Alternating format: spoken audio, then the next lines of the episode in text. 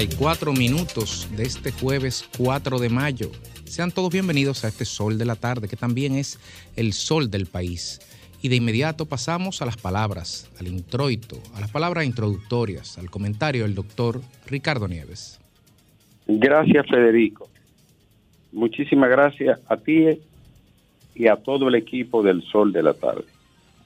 De entrada, hoy es 4 de mayo y antes de entrar en las noticias y las informaciones, quiero agradecer a la gente de Santiago, Adolfo Castillo Creativo, a la Asociación de Abogados, a los amigos de la ciudad de Santiago, que anoche compartimos una importante conferencia en la Asociación de Abogados. A todos y a todas nuestro agradecimiento, nuestro cordial agradecimiento a los santiagueros. Mira, y amanece enrarecido el país con esta denuncia de Nuria Piera. Amanece enrarecido el país porque aunque todos hemos sospechado siempre el tema de las intervenciones telefónicas, cuando se habla de una figura presidencial en ejercicio, eh, ordenando este tipo de actividad, estamos hablando de cosas mayores. No le hagan daño, pero intervénganla.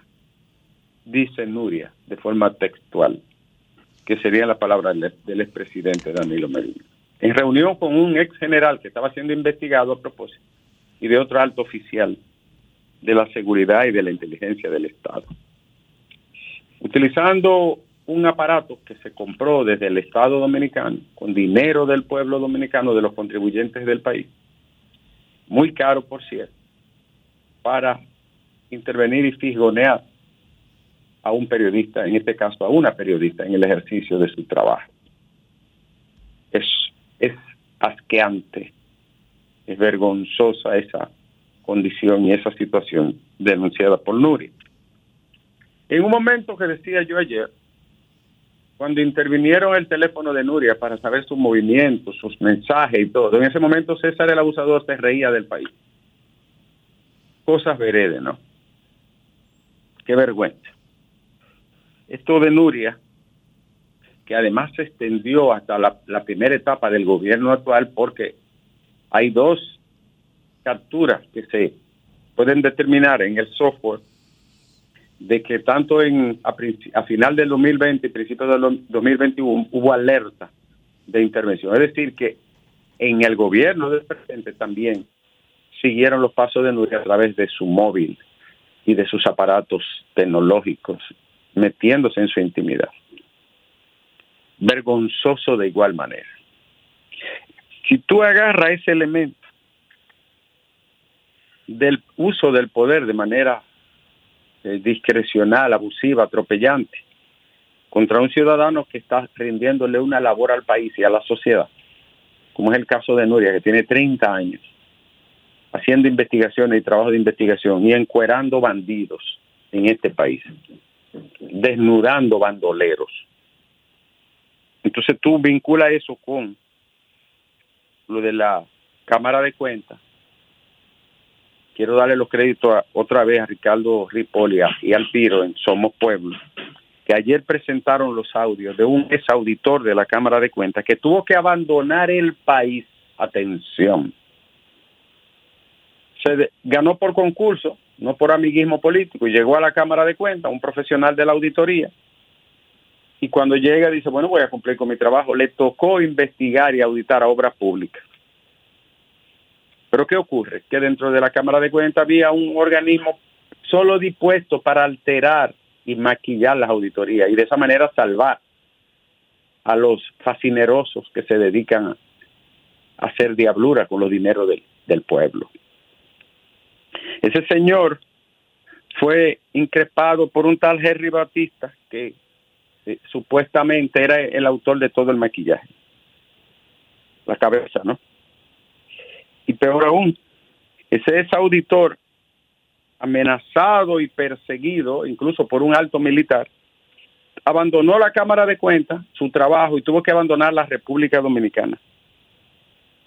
Lo grave de todo esto es que toda esa banda de delincuentes que se dedicaban a eso están ahí dentro de la Cámara de Cuentas porque no han podido ser sustituidos. A la gente que no se llame engaño y que no se lleve de canto de sirena ni de los sonsonetes que, que esté escuchando. Lo que ocurre en la Cámara de Cuentas es lo que dijo Domingo Páez. Es un enfrentamiento entre quienes se oponen a la impunidad y a la podredumbre y quienes quieren una sociedad con un mínimo de decencia y de respeto. Esa es la lucha que hay. Y hay gente que fue llevada allí para organizar y mantener el régimen de impunidad y de podredumbre en el que este país ha respirado. Entonces los mismos delincuentes que maquillaban auditorías y que les arreglaban las cuentas a los asaltantes del, del, tesoro público. Muchos de ellos están ahí y no pueden quitarlo porque tiene que ser una decisión del pleno completo. La verdad es que es aficiante, es asqueante esto que uno está observando en el país. No importa los defensores que busquen, no importa juristas, letrados, expertos en la palabra, la, realidad es esa y la gusanera que se desprende de ahí ha estado incrutada en los intersticios de la patria de una manera repugnante. Entonces, el pueblo tiene que estar claro de quienes le hablan con toda la, certeza y, y, la vocación de un mejor país y quienes están defendiendo a la banda de delincuentes que se dedicaron a hacer diablura contra el Estado y los recursos del pueblo dominicano. Lo de Nuria combinado con esto produce hedor y descomposición. Y en otro orden, pero también referido a la comunicación y a la prensa, yo quiero darle todo el respaldo a los jóvenes que ayer hicieron una rueda de prensa para denunciar el trato que están recibiendo, el hostigamiento y algunos de ellos la, la separación de su trabajo en algunos medios de comunicación. Ellos acusan a personeros de este gobierno. Yo quisiera que me den los nombres para mencionarlo todos los días. Escríbanme los nombres. ¿Cuáles son los troglodistas que están persiguiendo y entorpeciendo la labor de comunicación de gente de trabajo de la comunicación que hacen críticas muy severa al gobierno actual. Hay tres programas fuera del aire. Hasta ayer el de Graimer Méndez. Está el programa también de eh, Estrella de la Opinión y otro programa de jóvenes también muy destacados de plataforma y radio, donde está eh, a Neudi Santo, a Jenny Moreno y otros jóvenes. Además de Johnny Vázquez y Ramón Tolentino, que denunciaron intentos de censura y de, y de presión de algunos personajes que deben de ser de la sombra. Porque el bandido que se dedica a eso es un personaje de la sombra. Entonces, que le quede muy claro, debe de quedar muy claro a los que se dedican a eso y a la gente del gobierno, atención Homero, que eso no lo vamos a tolerar y lo enfrentaremos sin ningún temor, repito. Veamos las otras noticias, Alejandro. Bueno, a raíz de la crisis que hay en la Cámara de Cuentas, Alfredo Pacheco depositó un proyecto para crear una comisión que investigue la Cámara de Cuentas. Hay que añadir aquí, yo vine, Domingo, Lenchi, Grimer, Diurka y Fafa, que los bandidos están locos por hacer una fiesta, ¿no? Desde el principio, la atomización y el ataque a la Cámara de Cuentas no obedece a ninguna razón que no sea mantener el régimen putrefacto de impunidad. Entonces están locos por hacer una fiesta, ¿no? Tanto los corruptos como los defensores de ellos. Esa es la realidad. Y esa comisión que sugiere Pacheco habrá de dar una respuesta. Atención al plan social de la presidencia. Mire, Yadira, usted no se ha visto envuelta en ningún problema ni, escándalo. Al contrario, cuando lo han atacado, la responsabilidad suya ha salido a flote. Pero esa vaina del TIN azul con el plan social, eso, eso es denigrante. A mí me ofende como ciudadano. Ver, un, una hojita de zinc, un techito, plan social, azulito. No, no, no, no, no. Eso es la misma pendejada. Cambien eso. Cambien esa vaina, que eso no, eso lo que hace es recrudecer y, y más la pobreza y hasta la humillación. ¿Y qué es eso? ah, no, que el material vino así, cámbielo. Porque eso no se hizo con bolsillo de ningún funcionario. Eso es bolsillo del pueblo dominicano que compra todo eso del plan social. Vamos a estar en la misma vaina siempre.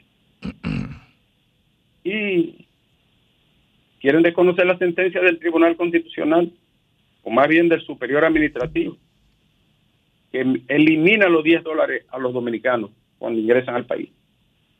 ¿Quién lo quiere desconocer? Bueno, la gente del gobierno que no planta cara con eso y las empresas, líneas aéreas que quieren desoír el mandato de un tribunal dominicano.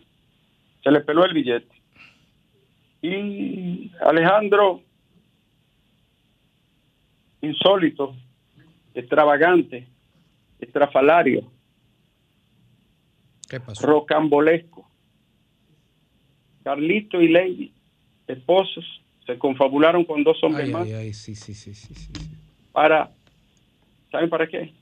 Para despojar de la suma de 10 mil dólares al padre de Carlito, es decir, al suegro de Lady. Atracar a su este muchacho, hijo de ese hombre, se confabuló con su esposa y con dos antisociales para asaltar a su padre que llegaba de Estados Unidos. Estamos viviendo los finales, Alejandro, dímelo. Dímelo para entregarme. Yo creo que sí. Wow. Diablo, Carlito, en otro país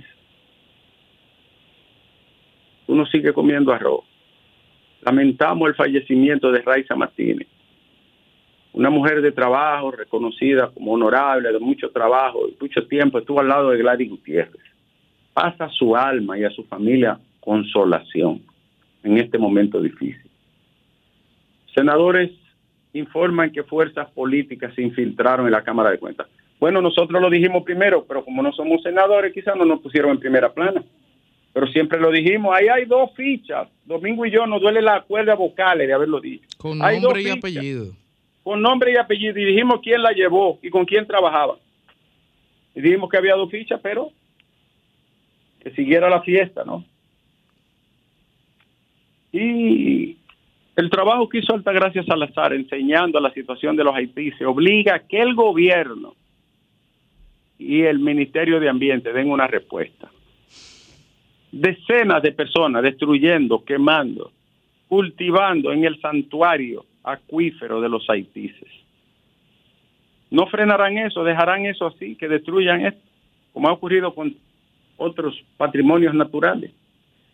Ayer y hoy los, las empresas depredadoras del río Yuna y de otras afluentes del Cibao pararon sus camiones otra vez al lado de la autopista Duarte. Lo que exige que le dejen comerse los ríos tranquilamente y en paz. Ellos siguen protestando.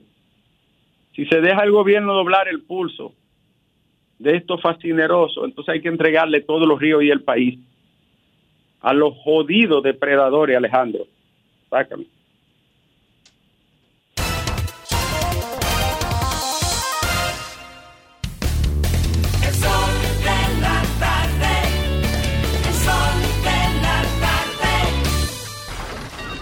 Comunícate 809-540-1065.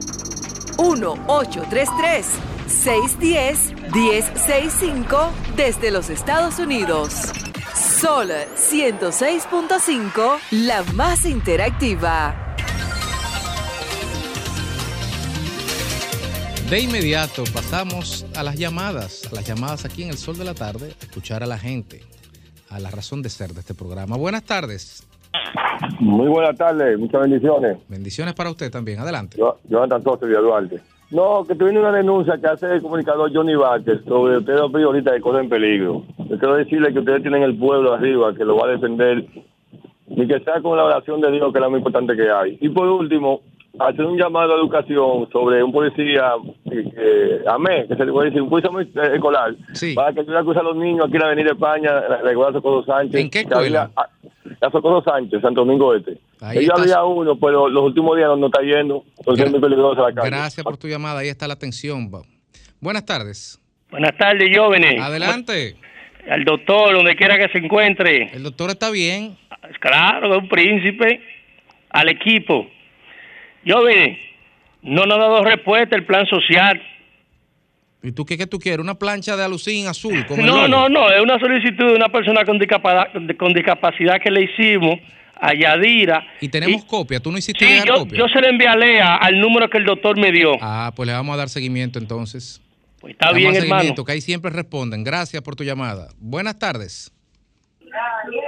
Buenas, Sí, yo vine. Adelante, buenas tardes. Yo vine. Es, es para la de siempre, internacional. Eh, mira, cómo andan las cosas después de ese, de ese dron que yo entiendo que fue. ¿Qué Escucha. tú crees que pasó ahí?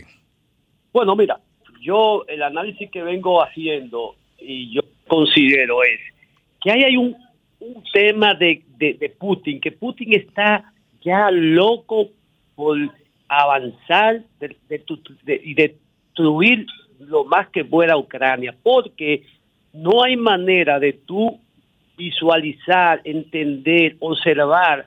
Cuando tú miras el video, eso fue un dron con un cargamento, con un arma que no era masiva, una vainita, porque si Ucrania, con esos drones que tiene, que son de los mejores en el mundo, le dispara, además para entrar a Rusia, precisamente al palacio, al palacio, al Kremlin, pero que el palacio, para que la gente entienda, eso hubiese sido una tragedia. Así es, gracias por tu llamada. Alguna gente está hablando de que es una operación de falsa bandera, una- un pretexto que se ha montado el presidente Putin para, para justificar posibles, posibles acciones. Veremos con el tiempo qué pasa. Buenas tardes. Sí, buenas tardes. Buenas tardes. Adelante. Para, para hacer una denuncia. Hágala. Mario Lama, la botica popular, de llamada botica de- del pueblo, tan vacía, no aparece una pirina. Tanta vacuencia que hablaba eh, Mario Lama cuando estaba en la oposición. Y ahora es un desastre. La, la- no aparece que no hay medicamentos en las boticas populares. popular vacía. eh. Tú te vas Por ejemplo. ¿cuál de ellas? ¿Cuál usted fue? Loma Melle, eh, Loma Melle, eh, eh, Villa Duarte, eh, Los Alcarrizos.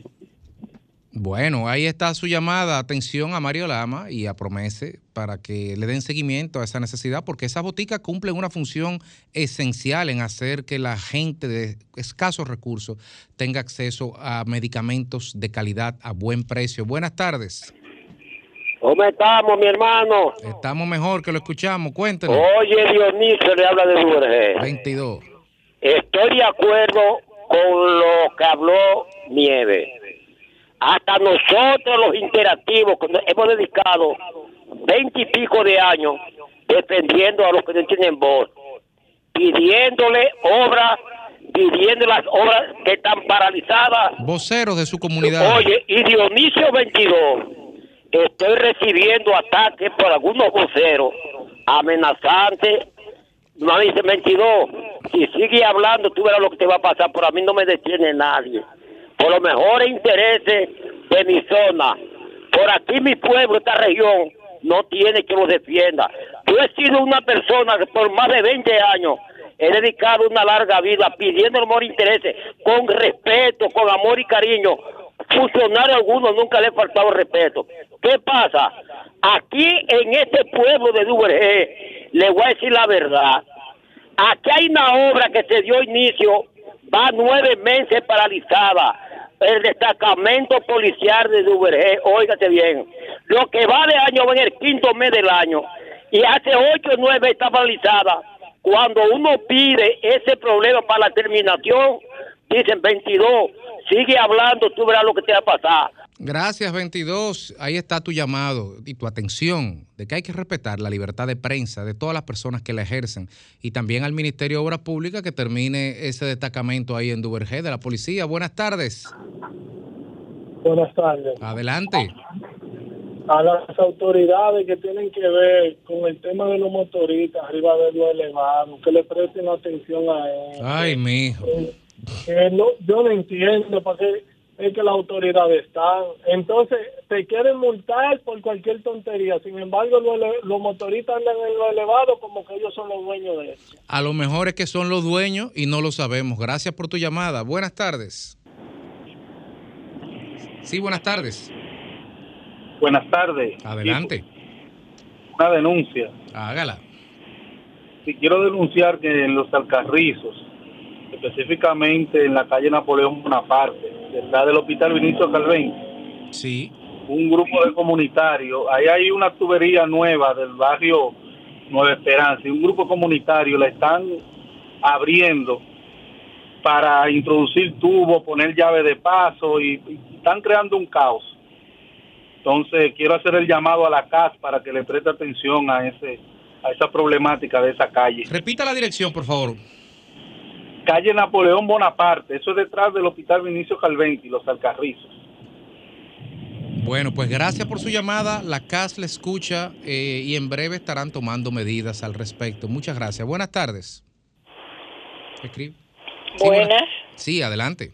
pero en la Cámara de Cuentas yo creo que son tres fichas políticas que hay, porque el presidente no viene de una de un movimiento de apoyo al PRM. No lo sé. Ah, bueno, pues yo pensé que usted me iba a decir las otras dos cuáles eran. Buenas tardes. Hello. Sí, buenas tardes. Eh, mira, es, es justamente lo que dice esa señora en esta llama, esta, de esa llamada era que yo iba a decir. Que mencionan que Janel Ramírez viene del ala de que le recomendó a, al presidente fue este muchacho, Fulcal, el que estaba en, edu- en educación. De muchacho Y Fulcal no tiene nada. Recuerden ustedes que Fulcal, desde que salió de la, del, del ministerio, lo primero que dijo fue que lo auditen sin decirle nada, sin mencionarlo en nada. Lo primero que él dijo fue que me auditen, porque él sabía que, que iba a salir cómodo de esa auditoría. Bueno, pues me imagino que en un juicio político saldrá todo eso a flote y que salga lo que tenga que salir, pero que sea transparente el proceso. Buenas tardes. Buenas. Sí. Buenas tardes. Yo estoy a- voy a hablar un chinchín, pero el que denunció de la botica popular de Villaduarte a, a, a los alcarrizos, de los alcarrizos aquello, que que sepa catalogar bien lo que va a decir, porque la gente no puede estar hablando tanta mentira así a lo loco. Están, ¿Tienen medicamentos esas boticas? Tienen, tienen, se hallan, tienen, ellos hay. Lo que tienen, pues como yo de Villaduarte voy a los alcarrizos y de los alcarrizos y voy A los que- mameyes. A los mameyes y todo eso sí. De los mameyes, el- un tour buscando una pirina. Una Se gastó pirina. más en pasaje que buscando la Ocho. pi- que lo que vale la pirina. Gracias por su llamada. Buenas tardes. Sí, buenas tardes. Adelante. Jóvenes, yo quiero hacer una pregunta a un hombre tan inteligente como usted. No, A Fafo, ver aquí si el el ministerio- inteligente. Eh, a si el Ministerio Público se llamará independiente después del 24 o en el 28. Si se seguirá llamando independiente. Yo creo que usted me, haga, me responde esa pregunta, por favor. Bueno, eso está, lo veremos en función de las actuaciones que tomen. Hasta ahora, las, incluso las encuestas y la valoración de la ciudadanía en sentido general reconocen la independencia de, de este Ministerio Público. Habrá que ver los que vienen con qué sentido de Estado se comportarán. Buenas tardes. Sí, adelante. Buenas tardes, Federico, el poeta. Adelante. Federico, Dígame. ¿por qué ellos se están yendo por la rama en que si Janel era del, del PRM, que sé yo, que él quiere hacer su trabajo, pues déjenlo que lo haga y después júzguenlo. No Ese ha, sido, ese ha sido el drama de este país, buscar eh, el ladrón tuyo roba más que el mío, el diputado tuyo es peor que el mío o mejor que el mío. Netear por igualar. Pero en un, en un proceso eh, de investigación que necesariamente se tendrá que hacer en la Cámara de Cuentas, tal como señaló el doctor Nieve en su comentario, eh, Alfredo Pacheco eh, depositó un proyecto de resolución para investigar a la Cámara de Cuentas y en función de eso determinar si procede o no un juicio político. En un juicio, en un debido proceso, donde haya derecho a la defensa también de parte de los imputados, se esclarecerán, esclarecerán esas dudas y saldrá todo al aire. Buenas tardes. Adelante. Sí, buenas tardes, Nicolás, desde Boca Chica. Adelante. Ayer, a- ayer yo lo llamé porque era una encuesta que había, pero yo lo que me refiero es, pero si él es el presidente, él no tiene potestad de, de, de cancelar o o de, de- de vincular a las otras personas que están en su contra ahí. Ahí, gracias por su llamada. Ahí precisamente que está el problema. El problema es un fa- el fallo es un error de diseño jurídico de la ley, en donde el pleno toma las decisiones y donde el presidente apenas llega a ser un voto más. lo más que le queda a una persona en esa circunstancia o es hacer un voto disidente y no firmar nada o renunciar. Buenas tardes. Buenas tardes. Adelante. Ya como el presidente de la Cámara de Cuentas tuvo el valor de denunciar la irregularidad, debe mantenerse y que toda la ciudadanía le demos el apoyo para mantenerse en el puesto y el Estado también que no se lleve de eso, que le interesan eh, eh, contaminar y que lo quiten. No, señor, ahí se va a mantener. En otro orden, tenemos que exigir al gobierno que monte una fuerza para aplicar la- las órdenes que se den en medio ambiente, que se cumplan, porque es un plan atroz de destruir todo el medio ambiente, ríos, montañas, productoras de lluvia, eh, eh, minería irresponsable, es de todo dar palos acechados, no podemos permitirlo. Esa presa de cola por Cotuí no va, ni la de las placetas, ni nada que perjudique a este país en su medio ambiente. Tenemos un paraíso que tenemos que preservarlo. Gracias por su llamada y seguimos aquí en el sol de la tarde.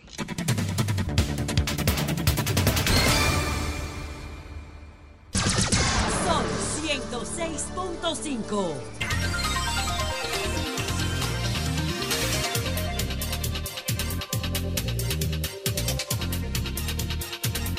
3, 6 de la tarde. Seguimos aquí en el sol de la tarde y continúa siendo tema nacional, un tema que cada vez se acrecienta y su nivel de importancia aumenta, el conflicto a lo interno de la Cámara de Cuentas.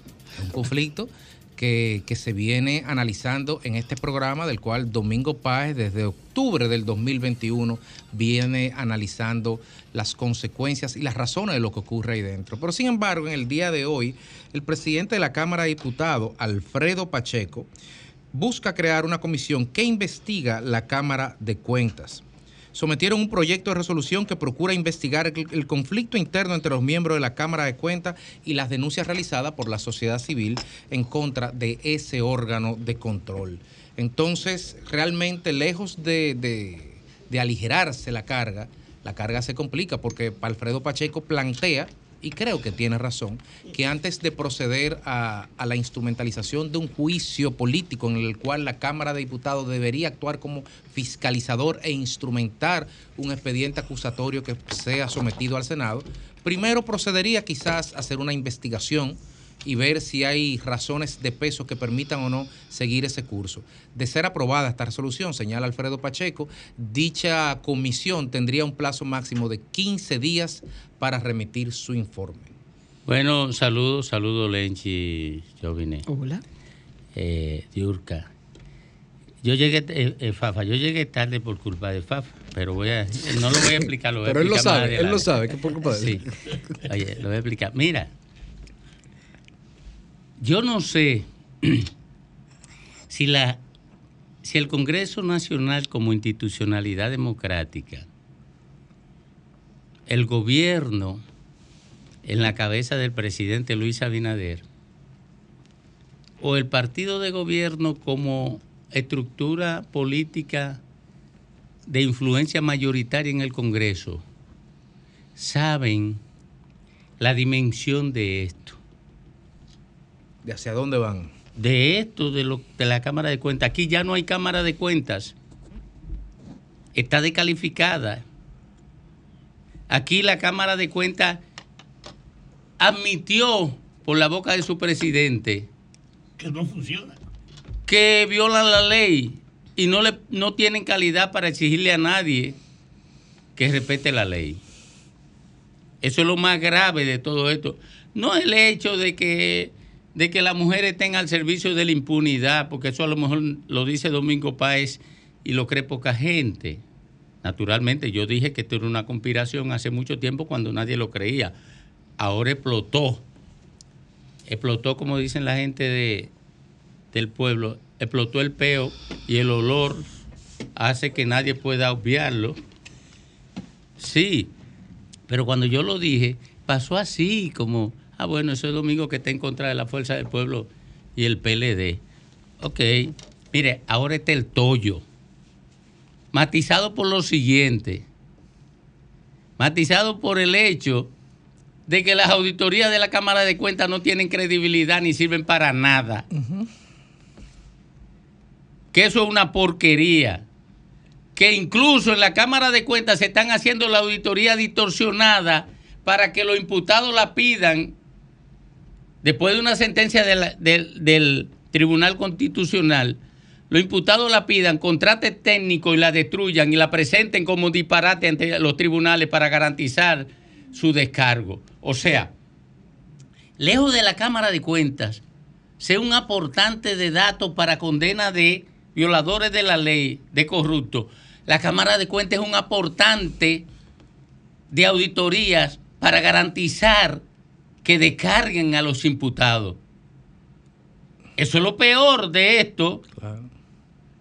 El PRM, que tiene mayoría en el Congreso, va a decidir si apoya la impunidad, apoyando la impunidad que garantizan las tres damas de la Cámara de Cuentas, o si realmente tiene interés de enfrentar la corrupción. Y esto va a perseguir al PRM. Porque aquí el político dominicano está acostumbrado a simular, a construir con discurso engañoso para engañar, para lograr que el votante mareado vote a su favor. Pero eso de la Cámara de Cuentas, eso se va a profundizar. ¿Ustedes creen que esas tres mujeres van, después que triunfen, después que la dejen ahí, van a, a considerarse disuadidas para no hacer lo que están haciendo? Todo lo contrario. Todo lo ¿Tú estás contrario. validando? Se van a envalentonar. Cobrarán más caro. No, yo no digo así. Bueno, pero, pero se van a envalentonar. Y si una le lleva a Félix Bautista cuatro sugerencias y le aprueba tres, ahora le va a aprobar las cuatro porque no, no hay régimen de consecuencia. Miren, la única forma de garantizar que una persona no haga lo que tiene la tentación de hacer es un régimen de consecuencia. Si le garantizan impunidad a lo que está ocurriendo en la Cámara de Cuentas, el PRM, que es el que tiene control de las cámaras legislativas, si le garantiza impunidad a lo que está ocurriendo en la Cámara de Cuentas, a Dios que reparta suerte, porque si la corrupción fue grande, la de los gobiernos del PLD, grande va a ser la del PRM. ¿Por qué? Porque toda esa gente que son parte de la misma clase política no son diferentes. Yo siempre he dicho, y la gente del PRM se molestaba cuando yo lo decía en campaña, el, PR, el PRD, que ahora se llama PRM, siempre lo he dicho, eso es lo mismo. Ahora, Luis Abinader puede mantener esas tres gente ahí, aceptar la corriente que hay en el Congreso Nacional para mantenerlo, porque hay un grupo de Hay una PR corriente, Domingo. Sí, yo, una yo he escuchado que hay como un con, hay diputados y senadores que plantean que si se van, se van todos. No, no, no, pero hay una corriente que planteaba. ¿Por qué tú crees que el presidente dijo ayer? El Senado tiene una idea. Yo estoy informado de cuál era la idea. Eh, Ustedes no vieron la declaración sí, del presidente. sí, Yo sé cuál era la Es idea. Que generaba ruido que el presidente dijera eso porque el Senado no tiene que opinar nada hasta tanto no le llegue el expediente a la No, Cámara de sí, Diputados. Sí, sí, podía hacerlo. Pero aparte de ¿Cuál eso, era el plan recordemos que el tenía? presidente es poder ejecutivo y el Senado es poder Rotar la presidencia. ¿Qué- ¿Cuál era el plan que tenía el Senado de la República para garantizar la tranquilidad de ahí? O darle una presidencia a una de las damas y entonces ya Y ellos, no, ellos están viendo dónde está el problema. eh, se iba a consolidar la impunidad. No. O sea, mira, el Senado controlado por el PRM quería darle la presidencia de la Cámara de Cuentas a una de las damas, de las tres damas. Sacar al, al tipo, que era el problema, el En- en presidente. teoría. Sí, en teoría, el, el problema para que, para que funcionara la impunidad. Porque ese era el tema. El problema para que funcionara la impunidad en la Cámara de Cuentas era Janel Ramírez. Ese era el problema. Para que funcionara la impunidad en la Cámara de Cuentas era Janel Ramírez. Y el plan que había en el Senado era de removerlo a él y poner una de la cabeza de la impunidad. Ese era el plan que tenía el PRM. Yo no sé si lo van a, a seguir echando para adelante. Pero el plan que tenía el PRM, y a lo que se refirió el presidente de la República, era darle la presidencia a la impunidad en la Cámara de, Diput- de, de Cuentas. Darle la presidencia a la impunidad en la Cámara de Cuentas para que las tres mujeres se tranquilizaran. Pero ¿qué gana el PRM con eso, Domingo? Oh, Das, sencillo. das un tiro en el pie. No, sencillo. No, yo te digo que gana el PRM con eso. ¿Qué gana? Pero yo te lo digo, lo mismo que gana la Fuerza del Pueblo y el PLD. Impunidad. Mantener Impunidad. el mismo sistema. Mantener la impunidad, ¿por qué? Porque enfre- para enfrentar la corrupción y la impunidad hay que estar dispuesto a pagar el precio. Por ahí anda ese tipo, que lo, lo primero lo acusaron de... Acosador. No, lo acusaron de, de acoso laboral. Sí, correcto. Y en la boca, eh, fueron a decir eso en el Congreso, y en, la, y, y en el Congreso se convirtió en la boca de Dionis Sánchez en acoso sexual. En la boca de Dionis Sánchez se convirtió en acoso sexual. Y ahí anda el tipo investigado en la, en la, en, en la Procuraduría de la República, en la Procuraduría de Que, la dice, que dice él que no lo han llamado todavía. Sí, no, pero está, investi- está haciendo objeto de... Investigado como un acosador sexual porque se atrevió a enfrentar la impunidad y la corrupción.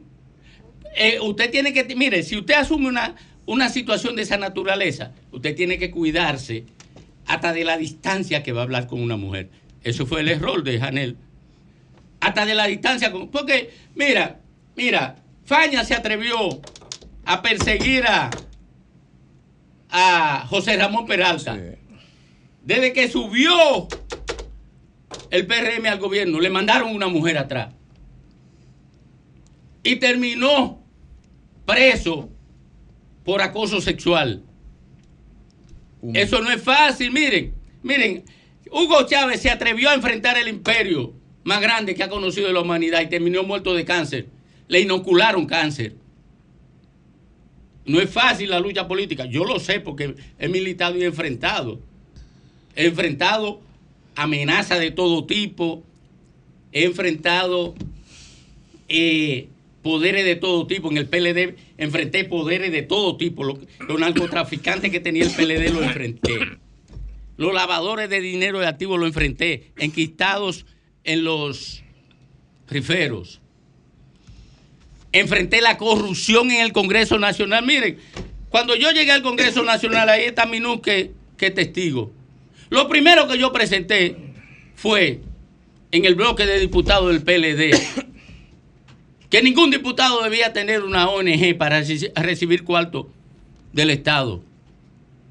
Ah, cuando lo sometí, cuando se, yo no era vocero, cuando lo sometieron como votación, el, el- el- el bloque de diputados terminó partido en dos un grupo estuvo conmigo, estuvo Minú Tavares, Valentín, eh, Carlos Peña, un grupo, Los que están fuera. sí, eh, Carlos Quiñones, un grupo, apoyaron esa posición mía. Ah, pero ¿qué ocurrió con Domingo Páez? Me reventaron el, el trasero, porque siendo el, el diputado más popular del país, el diputado del pueblo me pusieron. Oye, por la Z, por el trabajo social, por lo que hacía. Pues me, re- me reventaron. Ahí está Francisco Javier, que lo dijo en el comité político, el más popular del, del país, Domingo Páez. Ah, pero me reventaron porque osé enfrentar la corrupción dentro del PLD. Eso no es fácil, señores. Miren, me llama la atención que siendo un tema realmente de importancia nacional, porque lo es, se trata de una institución extrapoder y una institución que participa transversalmente en la vida del Estado, incluso más allá de las instituciones públicas, también tiene sus manos en las privadas. Por supuesto que es un tema de importancia y de interés. Ahora, este no es un tema nuevo, ni es una, ni es una crisis nueva. Se ha presentado en otros momentos, eh, a tal grado que se ha tenido que destituir el pleno entero en otras ocasiones. Y no sé qué pase con este. Lo que sí entiendo es que este es un tema de Estado que tiene que ser encarado. No creo que no creo que esté en juego en absoluto ni la estabilidad del país, ni la lucha en contra de eh, la impunidad, ni la lucha en contra de la corrupción. Esto es un tema más. Incluso a mí me llama la atención. Te voy a declarar, ¿eh? no tengo nada que, no conozco las interioridades de lo que, de lo que ocurre allí. Y, en eso soy 100% transparente. Si acaso yo me he visto con alguien de allí, como ya dije, fue con Janel, que es amigo mío. también tengo otros amigos ahí, miembros de esa Cámara, de- miembros de- del Pleno de la Cámara de Cuentas. Pero yo desconozco realmente las interioridades que allí ocurren. Y creo que la inmensa mayoría de este país también. Ahora, ¿a quién corresponde hacer, dejar en claro ante el país los entuertos, los nudos, las trabas que hay allí, las conspiraciones si las hay? Es, es- es al Congreso. El, el asunto es que esto necesita ser atendido con la premura y la eficacia que el tiempo demanda. De eso se trata. Me llama la atención que no hay ninguna discusión de corte moral, ni en el Congreso, ni en el Senado, perdón, ni en la Cámara de Diputados, ni en el Senado. Nadie está discutiendo allí quién está conspirando en favor de la corrupción ¿Cuál y sería el quién no. escenario, Lencho? ¿Eh? El escenario futuro, ¿cuál sería? Porque No, el escenario que la investigación. Sí, no, pero oye. Y- ¿Qué y viene final- después de la investigación? Oye, y no, no. finalmente, no. que el Congreso, el No, Senado oye, tendrá oye, ¿Y qué pasa en ese periodo? Ahora pregunta. bien, yo quiero finalmente de- decirles que quienes eligen a los miembros de la Cámara de Cuentas son políticos. Ya eso lo sabemos. No es, eh, no es el concilio del Vaticano, eh, ni es el Santo Papa. Son políticos, son los partidos políticos Los que eligen. los criollos, porque en otros Son países es igual, Los pero- partidos políticos los que, los que nombran eh, Cámara de Cuentas. Y especialmente se impone el partido dominante. Y aquí sabemos quién es el partido dominante en el Senado.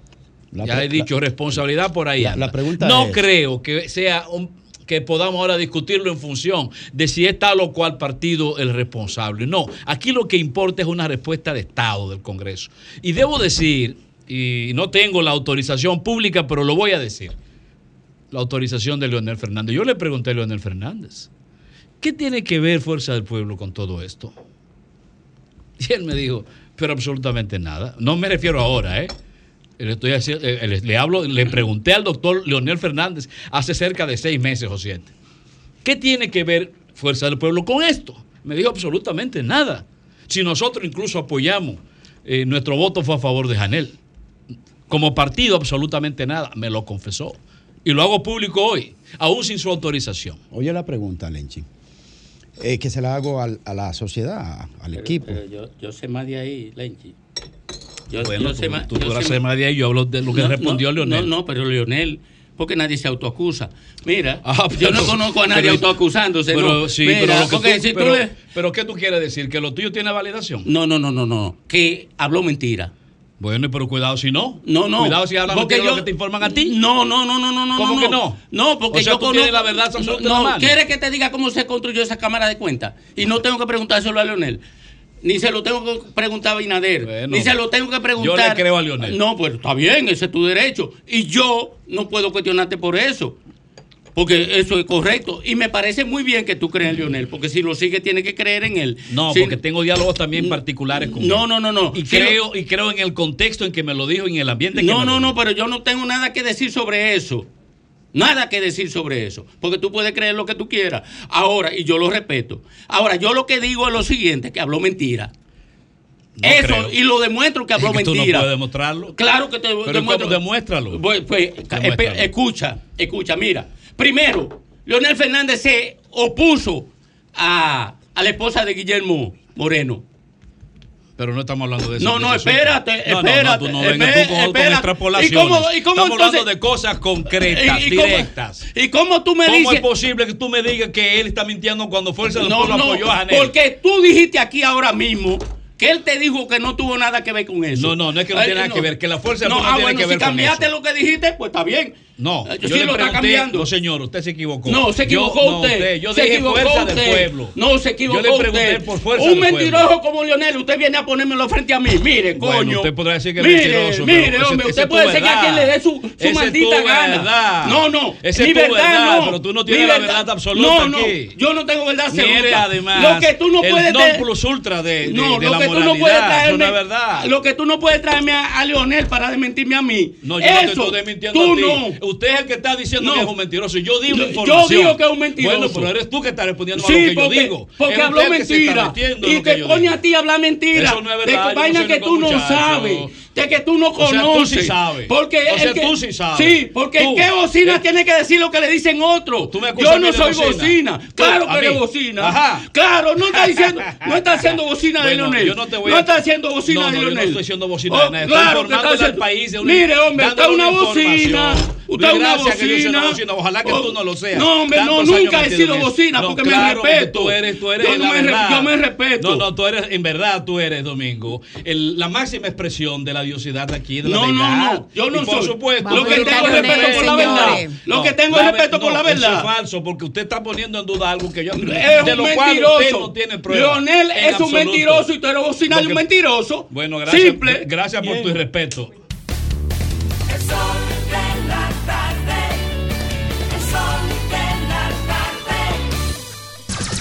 Son 106.5 Retornamos a este sol de la tarde intenso a las 3.33 minutos. El patriota, don Rafael Fafa Taveras. Gracias, Domingo.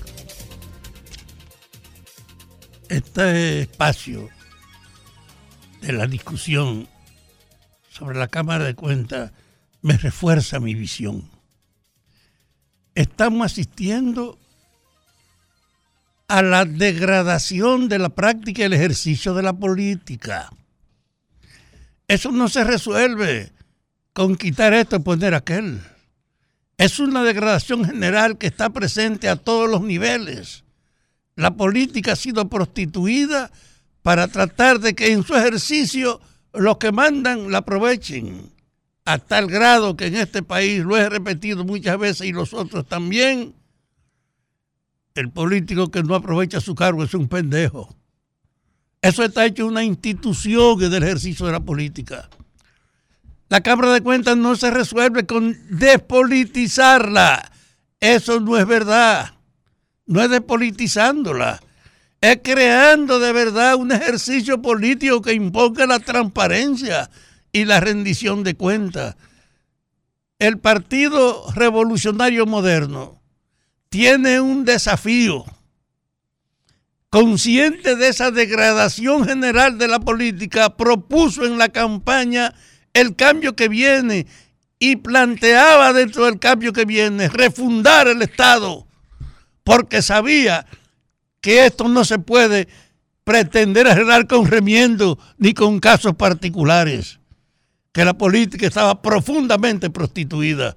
Por eso yo rechazo el hecho que me digan, vamos a despolitizar la Cámara de Cuentas. No, no es a despolitizarla, es a politizarla en el ejercicio de que el que vaya ahí vaya con la responsabilidad de hacer un servicio y de no permitir complicidad ni desviación.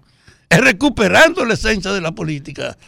Abinader, pues, no puede tener excusa porque lo que se está presentando ahora le da la razón a la propuesta de campaña que hizo con el cambio que viene, con la necesidad de rehacer institucionalmente este país.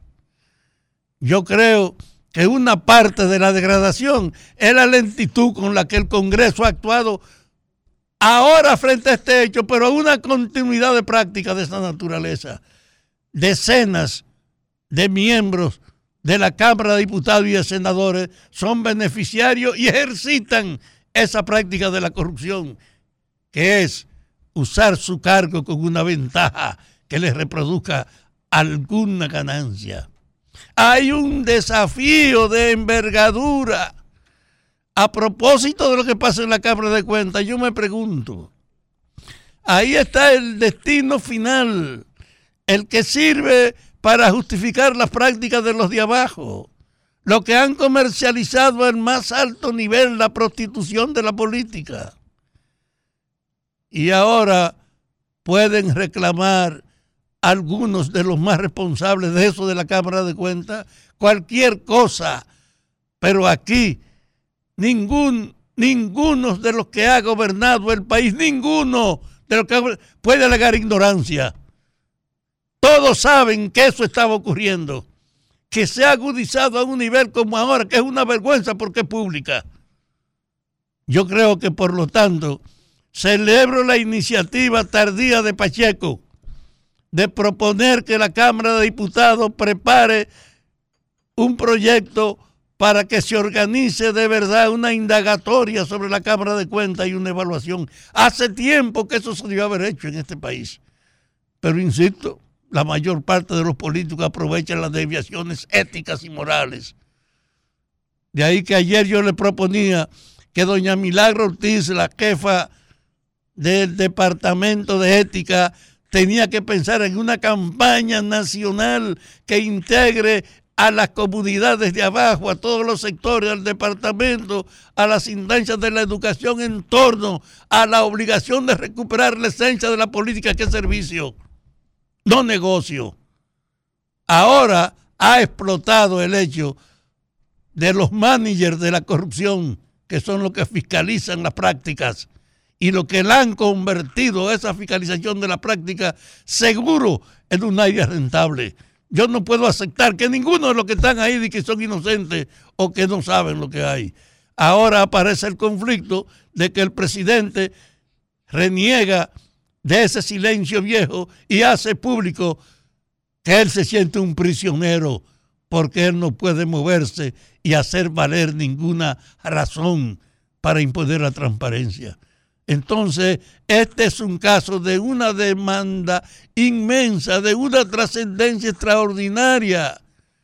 El gobierno tiene que amarrarse bien los calzones ahora y propiciar, metiéndole al propio partido de gobierno, la obligación de convertir en promotores de esa transparencia y de la recuperación de la política a todas sus unidades, en todas las instancias, desde abajo hasta arriba.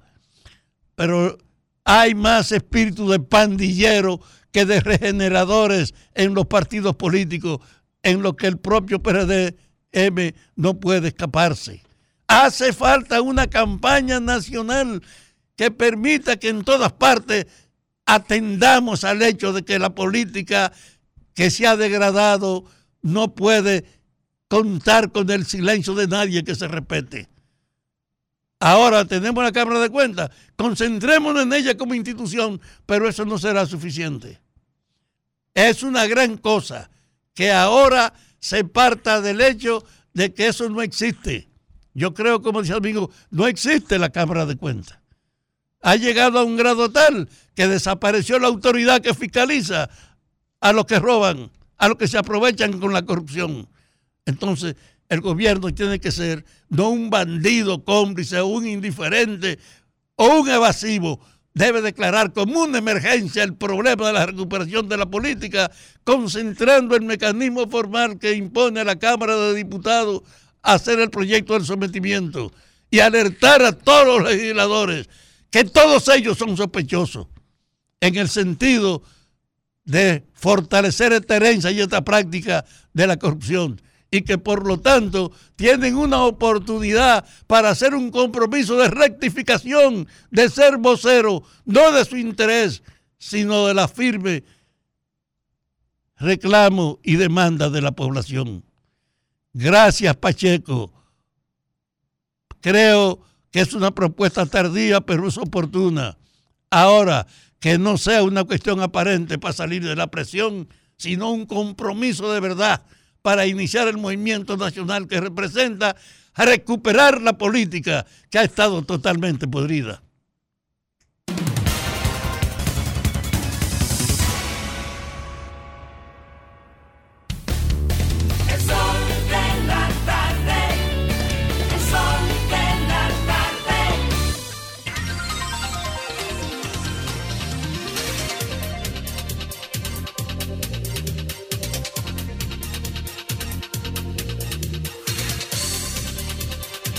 Bueno, y a las 3.40 minutos, tras la intervención del patriota, la dama del sol, Yurka. Domingo, muchísimas gracias. Miren, a través de redes sociales he recibido muy, muchos ataques eh, sobre un, acerca de un comentario que hice la semana pasada sobre la 42. Mm, La verdad es que me extrañó que tanta gente sea sensible a que se diga verdades que lo demuestran cada fin de semana. Este fin de semana largo hubo enfrentamientos en Capotillo, hubo muertos en Capotillo, hubo tiroteos y hay videos dramáticos que muestran la realidad que se vive ahí dentro en Capotillo. Y digo ahí dentro porque muchos pensarán, bueno, es un barrio cualquiera que tiene... eh, eh, eh, entrada, salida, calles por donde la gente puede entrar y salir y conocer el barrio. Capotillo pareciera una especie de favela, porque aunque usted piense que hay calles de entrada y de salida, no, no siempre hay de salida. Usted entra, pero probablemente no encuentre por dónde salir. Entonces, le respondo a mucha gente que no solamente ha hecho insultos, sino que también ha hecho preguntas. Y dice, entonces, ¿hay que dejar a la gente de Capotillo sin nada? No, en ningún momento sería incapaz de proponer que dejen a la gente de Capotillo y sobre todo a la gente que grita en Capotillo porque mejore su situación, que se le deje desvalida. ¿Por qué? Porque ellos también están esperando la respuesta de un Estado que los ha olvidado por décadas muchas décadas. Les ha olvidado su seguridad, les ha olvidado sus, eh, necesidades básicas como electricidad, como agua, como fuentes de empleo. ¿Y qué yo propongo para Capotillo? Lo primero es que aunque muchos se ofendan, la primera que tiene que entrar en Capotillo es la DNCD y parquearse ahí en ese barrio, parqueada. No es que entre a un operativo, no, es parquear a la DNCD en Capotillo. Una agencia. Poner una agencia ahí y que en cada esquina todo el mundo sepa que ahí hay un agente de la DNCD, serio por supuesto, no de los que andan buscando peaje, mirando la droga como le pasa por delante, pero mientras le hacen así por detrás y le dan lo suyo, se quedan tranquilos y no ven nada. No, hacer un operativo permanente en la 42, permanente en las principales calles de Capotillo, meter a la Policía Nacional para que la gente seria de Capotillo se sienta más segura con policías serios que no cojan peaje. Tercero, usted tiene también que llevarle a esa gente de Capotillo opciones para que las madres solteras tengan dónde dejar a sus hijos. Vamos a hacer una, una guardería de INAIPI ahí para que las mujeres, sobre todo esas mujeres jóvenes, madres solteras, puedan dejar a sus hijos y puedan ir a estudiar o puedan ir a trabajar.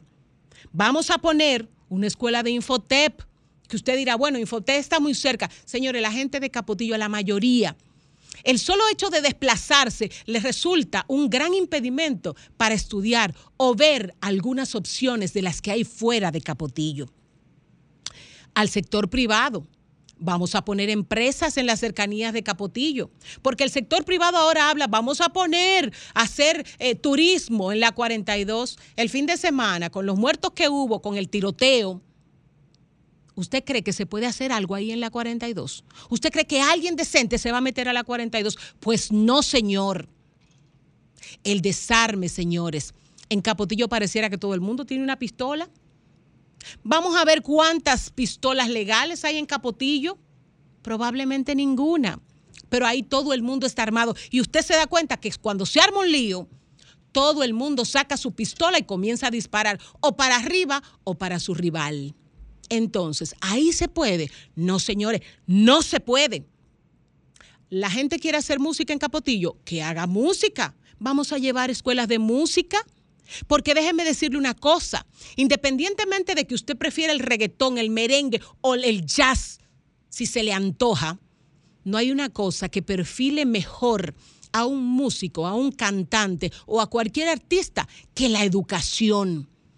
Y la música, incluyendo el mismo reggaetón, el mismo dembow y ese mismo, esa misma música con letras completamente bajas, eso mismo se puede educar y se puede ayudar a que sea algo que permanezca. Usted quiere hacer de la 42 algo bueno. El dinero no se puede tirar para arriba, ni en la 42 ni en ningún sitio. Pero yo sigo creyendo que se puede hacer algo esquematizado y duradero, no tirar el dinero por tirarlo en la 42. No me importan los ataques. No les tengo miedo a lo que me digan. Yo voy a seguir firme diciendo lo que creo y no me importa si otra persona cree lo contrario. Yo sigo creyendo que la educación, incluyendo a la gente de Capotillo, le es la mejor opción.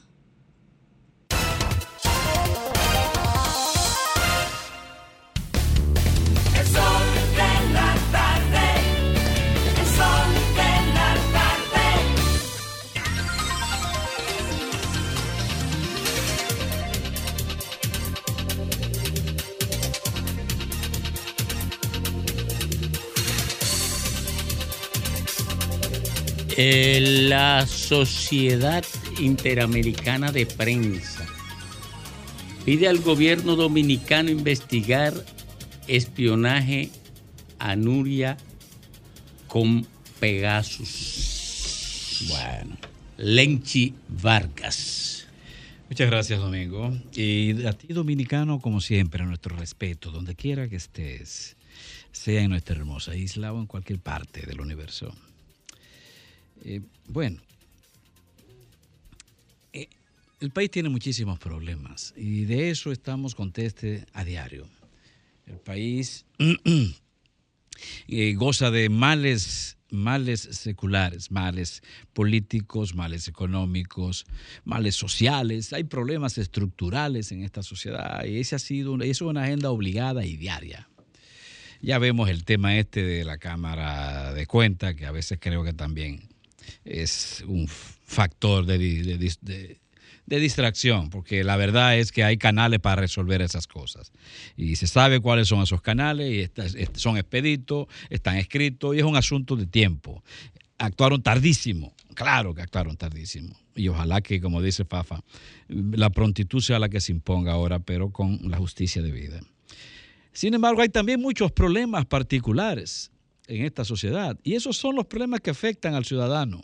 Son los, que, los problemas que afectan a la gente, a ese de carne y hueso, a ese que forma la familia o a ese que va al trabajo, a ese que participa de la educación. Los problemas focales, los problemas particulares, esos son los que generan cáncer, generan una suerte de cáncer en la piel, en la vida de los ciudadanos. Y ahí tenemos muchos problemas. En ese sentido, tengo que alabar lo que ocurrió en el día de hoy, porque ensarta precisamente con esa falta de, respeto al derecho de los ciudadanos, porque eh, ensarta, ancla perfectamente con esa necesidad de protección que tienen los ciudadanos respecto a sus derechos sean estos individuales, sean estos sociales. Y me refiero específicamente a la Casa de los Derechos, una iniciativa que se anunció acá por boca directa del defensor del pueblo, el, estimado eh, Ulloa, y en el día de hoy precisamente se hizo realidad. Se inauguró esta dependencia en unos locales de la Universidad Autónoma de Santo Domingo. La Casa de los Derechos es una entidad más de, de la de la Defensoría del Pueblo destinada a, por un lado, generar estudios sobre problemas que afectan al ciudadano y que además eh, aminoran la calidad de la democracia y de los derechos de la gente. Generar también investigación, pero al mismo tiempo propiciar el desarrollo del sentimiento democrático en nuestra sociedad y el respeto a los derechos democráticos. Esa entidad piensa eh, incidir en algo importantísimo que es la construcción de ciudadanía responsable, lo cual implica un alto nivel también de conciencia acerca del rol de cada uno de nosotros en la sociedad. Así que alabamos realmente este, este trabajo, porque es el tipo de trabajo que necesitan las comunidades, que necesitan los vecindarios de nuestro país, nuestras urbes pequeñas, nuestras zonas residenciales, nuestras zonas eh, familiares. Porque de hecho, aunque existe una entidad asociada a la ley municipal, a los ayuntamientos como las juntas de vecinos, en sentido general, son entidades que andan sin protección y sin respaldo real, entidades eh, cuya, cuya presencia es básicamente desconocida por quien tiene que fortalecerla, animarla, consolidarla, que son los ayuntamientos. Los ayuntamientos viven de espalda a las normas de este país y viven de espalda a los ciudadanos que le dan sostén. El problema de la vida de la gente es la cotidianidad y esa es la que, reitero, afecta la calidad de vida de la gente. Pero esa calidad de vida de la gente no solo se ve afectada por esos grandes problemas generales que ya les mencioné en el plano político, social, estructural, económico, es también por la falta de atención, por descuido, por irresponsabilidad de las autoridades que tienen las competencias para actuar.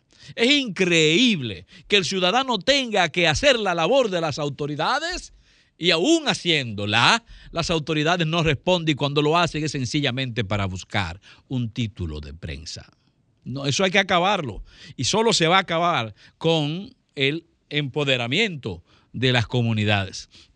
Por eso yo saludo a juntas de vecinos como la de Renacimiento 2, que tienen una lucha permanente, constante, llamando la atención del ayuntamiento que nunca responde, de la DGCET y del mismo Intran, ante todo con serios problemas de tránsito que tienen ellos en su vecindario, como es el caso también de la Junta de Vecinos de los Cacicazgos, que tienen una demanda, incluso ganaron eh, una, ganaron una, ¿cómo se llama eso en términos jurídicos? ¿Eh? Para demoler el hotel. Eh, exactamente. La torre. Ganaron, sí, una. fue- adquirieron, consiguieron una sentencia. Ganancia de causa. Una ganancia de causa de parte del Tribunal Superior Administrativo, andando a paralizar un edificio que rompía con los criterios, con las normas establecidas por el propio ayuntamiento y al mismo tiempo eh, eh, eh, ordenando la suspensión de trabajo de un colegio que allí existía y que también rompe con los, con los criterios que rigen a esa comunidad. Pero, pero, pero aún con la ordenanza del Tribunal Superior, siguen los mismos trabajos. O sea, las autoridades no responden ni siquiera ampa- amparadas por ordenanza, por órdenes, por decisiones de tribunales. Saludo a los vecinos de Casicajo que tienen esa lucha y tienen que mantenerla, porque no es un problema de un edificio, ni es un problema solamente de ruido, es un problema de hacer respetar los derechos de los ciudadanos. Y así es el caso de Gascue que mantiene una- la misma lucha, es, pero una lucha prolongadísima, la Junta de Vecinos de Gasco. Para no mencionar el caso de mi zona, la zona universitaria, que es una gran vergüenza, una vergüenza para el ayuntamiento, una vergüenza, lo que debiera ser la cara de esta, de esta ciudad, lo que debiera ser la tacita de cristal de esta ciudad, es sencillamente el arrabal más asqueante que se pueda describir en una ciudad. Y más aún, en una ciudad donde anida la primera universidad del Nuevo Mundo. Vaya, vaya, qué vergüenza. Bueno, retornamos, retornamos al sol de la tarde a las 4 de la tarde y nos vamos con la gente de inmediato. Buenas tardes. Adelante usted.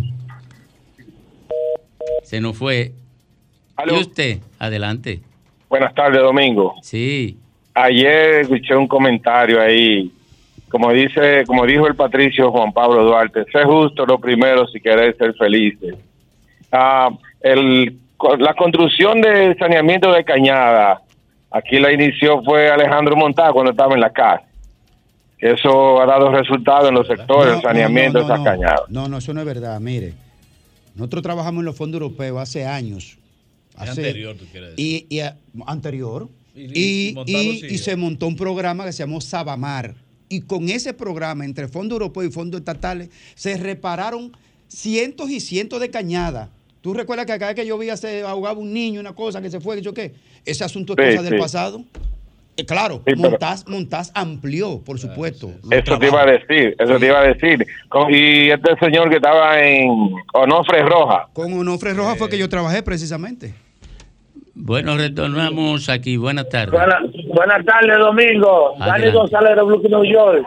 Adelante. Domingo, Hey. eh, me perdona, mire, yo soy un seguidor suyo, un admirador suyo. Pero usted, a su compañero, a su compañero ahorita, en el comentario que usted estaba haciendo, le faltó el respeto. Es un compañero muy decente, su compañero que usted tiene al lado ahí. No, el nombre no lo recuerdo bien, pero mire, pídele disculpas, eso engrandece, engrandece al hombre. Usted se enojó y se salió de, de su casilla y lo, lo ofendió, oye. Y usted es un hombre muy, muy, muy, muy, muy querente. Yo a usted soy un admirador, pero yo hasta me sentí ofendido porque yo no esperaba esa parte de usted. Bueno, ya si usted se con- si usted se considera ofendido, ya se lo divide 50-50. Buenas tardes. Buenas tardes. Adelante. Eh, dijo Domínguez Brito una vez Félix Bautista no cayó preso porque él mismo fue que di- fue- puso juez para que lo jugara. Y dice Domingo Pay también que Félix Bautista puso una jueza en la Cámara de Cuentas. Entonces de ahí depende todo. Buenas tardes. Buenas tardes. Domingo, no pida, no pida perdón a nadie, que usted Oh. tiene tu valor. Usted es un hombre serio. Siempre aparecen. Oye, bueno, entonces yo, divido, yo divido el valor 50-50 con usted. Dale 25 a él también. Buenas tardes. Buenas tardes, el equipo. Adelante. Yo no soy admirador de Domingo y seguidor y del doctor Nieve. No es porque ellos son muy bonitos. No, es No es porque ellos tienen la verdad absoluta. Es porque durante toda su trayectoria nunca se han prestado a alquilarle su cerebro a nadie. Y menos a Leonel Fernández, que no tiene nada que ofrecerle a este país. Adelante usted. Sí, buenas tardes. Buenas tardes. Sí, yo casi no llamo, pero hoy me motivé precisamente para decirte, Domingo, que hoy tú gozas más respeto cada día más. Este país necesita gente como tú, que no te rajen. Gracias, buenas tardes. Divido el respeto con usted, 50 por usted y 50 para mí. Buenas tardes. Domingo, yo no sé por qué no te he ofendido. Algo que aconteció ayer en una en la Gustavo Mejía Jicar con Lincoln, en una guagua de la onza, unos haitianos, eh, la Dirección General de Migración intentó detenerlo y la desbarataron y se tiraban por, por, por todo el mundo. Ay, Eso Dios. trascendió ayer. Buenas tardes. Buenas tardes, Adelante. Domingo. ¿Cómo están? Bien. Mire, usted no tiene que nada, que usted es Domingo Pay.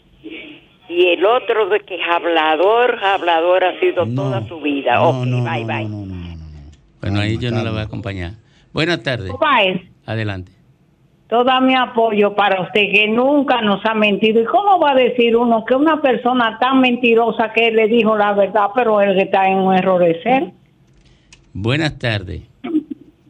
Buenas tardes, aquí le habla José Cabrera de San Cristóbal. ¿Cómo está por allá? ¿Todo bien? Adelante. Sí, eh, yo quiero decirle que lamentablemente vemos muchos dominicanos que no estamos claros, porque no reconocemos la labor que hizo. Pero no se escucha, No se no se entiende, no se escucha. entiende. Coja ánimo. Buenas tardes. Almuerce y llame de nuevo. Adelante. tardes. Adelante. Eh, Domingo, Hey. Hay una situación con el proceso de reclamo de este. Yo quiero que ustedes hagan un llamado. Señores, uno va a EDT a decirle que hay una situación eh, donde la factura tiene un aumento y tú le llevas un historial de cinco años de que la factura tiene un monto y se ha triplicado y ellos te dicen en servicio al usuario te dicen no eso es que usted no le estaba facturando y ahora le está facturando cuando el rol de ellos como entidad del Estado es eh, eh, hacer una inspección y uno le pide la inspección y no van y la hacen la inspección. A mí me pasó el caso de que se me estaban pegando y yo tuve yo que darme cuenta y tuve yo que resolver la situación y la entidad del Estado ni EDET ni, ni, ni Protecon, que me parece que son lo- los protectores del consumidor, tampoco se hace responsable. Entonces van a dejar que uno se muera porque... ¿Me escucha? Protege nada, Protecon es para nada, es bulto allá antimovimiento. No he escuchado a no nadie, a nada, nadie, a nadie he escuchado que fuera Protecon. Yo no he escuchado a nadie que haya ido a Protecon y diga, caramba, qué servicio me resolvieron, pero nadie. No, no, pero y no, no es tan solo eso. Es que te tratan como que tú te estás robando la luz y no protegen al que tiene su contrato. ¿Verdad? No protegen a nadie. O sea, y tú quieres pagar tu luz, pero te la cortan y tú tienes tres veces lo que tú facturabas. Entonces tú dices, pero ¿a dónde voy? ¿Será que va a haber que robársela a todo el mundo la luz? Gracias. Protecon y una matecadillo es lo mismo. Buenas tardes. Sí, buenas. Adelante. Oiga, Domingo, Sí. yo soy admiradora del programa El Sol de la Mañana y El Sol de la Pues Tarde. usted es una mujer iluminada. Usted oye, usted sabe por qué. Cuánta gente brillante en esos dos programas que merecen todo el respeto de nuestro pueblo. Atención, Y esa joven, esa joven que usted tiene ahí, una joven brillante, que cuando da esos mensajes y todas esas cosas que ella dice para que cambie, para que cambie muchas cosas malas que hay en este país, hay que admirarlo. Yo los admiro y los respeto. Gracias, gracias. Gracias. Pero revisa lo de joven. Buenas Todo tardes. lo demás estuvo excelente. Buenas No, tardes. Ella ni estaba mirando porque estaba hablando de que de una joven que está ahí. Buenas tardes. Buenas. Adelante. ¿Quién se quedó con el espionaje de, el famoso espionaje de Nuria? El Porque Pegasus. ¿quién, quién le pondrá la cascabel al gato? Buenas tardes. Dijo López de Vega. Buenas tardes. Adelante. Usted sabe qué es lo que pasa, que este país no tiene memoria, Domingo. ¿Tú sabes por qué? Porque aquí todo el mundo sabe la cúpula completa del PLD, cómo eran. Particularmente yo. Yo hace 20 años me topé con Leonel Fernández cuando él estaba eh, haciendo campaña en un ascensor y miré a Leonel Fernández de arriba abajo, que era una persona común y corriente. Quizá en ese momento yo tenía hasta más que él. Hoy sin en día la cúpula completa del PLD, sus hijos se la priven en sangre azul porque nacieron en abundancia. Y aquí nadie es capaz de decir, pero ven acá, pero esta gente que entraron sin nada y 20 años después tienen hasta hasta una fortuna igual o más que, que, que Pepín Corripe, por decir un empresario. ¿eh? Mas, sin embargo, hoy en día todo el mundo entiende, muchos, porque no todos, que son gente seria. Buenas tardes. Adelante. Adelante. Eh, baje baje el, el volumen de radio para que no se confunda. Domingo. Hey. Un partido que gane con un 52% en la cúspide de la popularidad y de repente le quiten un apoyo y esté en el gobierno, tiene por, por, por perfil que baja punto automáticamente. Buenas tardes. Adelante Sí, usted. buenas. Adelante. Sí, muchas bendiciones para todos. Amén. Sí, sobre la luz. Eh, tiene que bajar el radio si no se va a confundir y no va a poder hablar con nosotros. La mano es del norte, es de sur, es. No se escucha. Buenas tardes. Adelante. Saludos, saludos. Adelante. Eh, mire, yo soy un seguidor de, tanto del gobierno de la mañana, soy de la mañana como el de la tarde. Pero estoy viendo que lo que dirían tanto usted como Martínez Pozo, hay como una situación de tipo personal contra Leonel Fernández, lo reflejan en cada uno de sus comentarios. Entonces, sería bueno como que hagan saber que esa diferencia que ustedes tuvieron con Leonel Fernández dentro de su partido, que eran compañeros de partido, que lo- se lo hagan saber al público, qué fue lo que pasó, tanto usted como Martínez Pozo, ¿Usted quiere saber conmigo qué? y, como, y con Martínez Pozo también. No, yo no puedo hablar con Mar- por. Martínez Pozo, no, pero yo le Pero, puedo decir lo siguiente conmigo. Mire, eh, yo entré al PLD siendo un jovencito. No tenía, no había cumplido 17 años, 16 años tenía.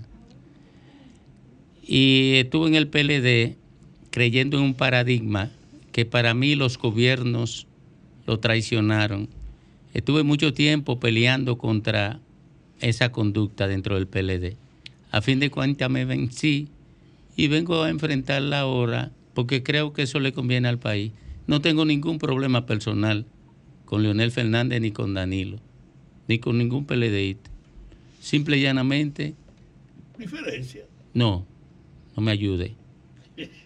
Simple y llanamente creo que le hicieron mucho daño al país y que traicionaron los principios y los valores que todos abrazamos dentro del Partido de la Liberación Dominicana. Buenas tardes. Adelante, Aló, adelante. Juan Domingo Páez. Aquí estoy para que me suelte lo que usted quiera.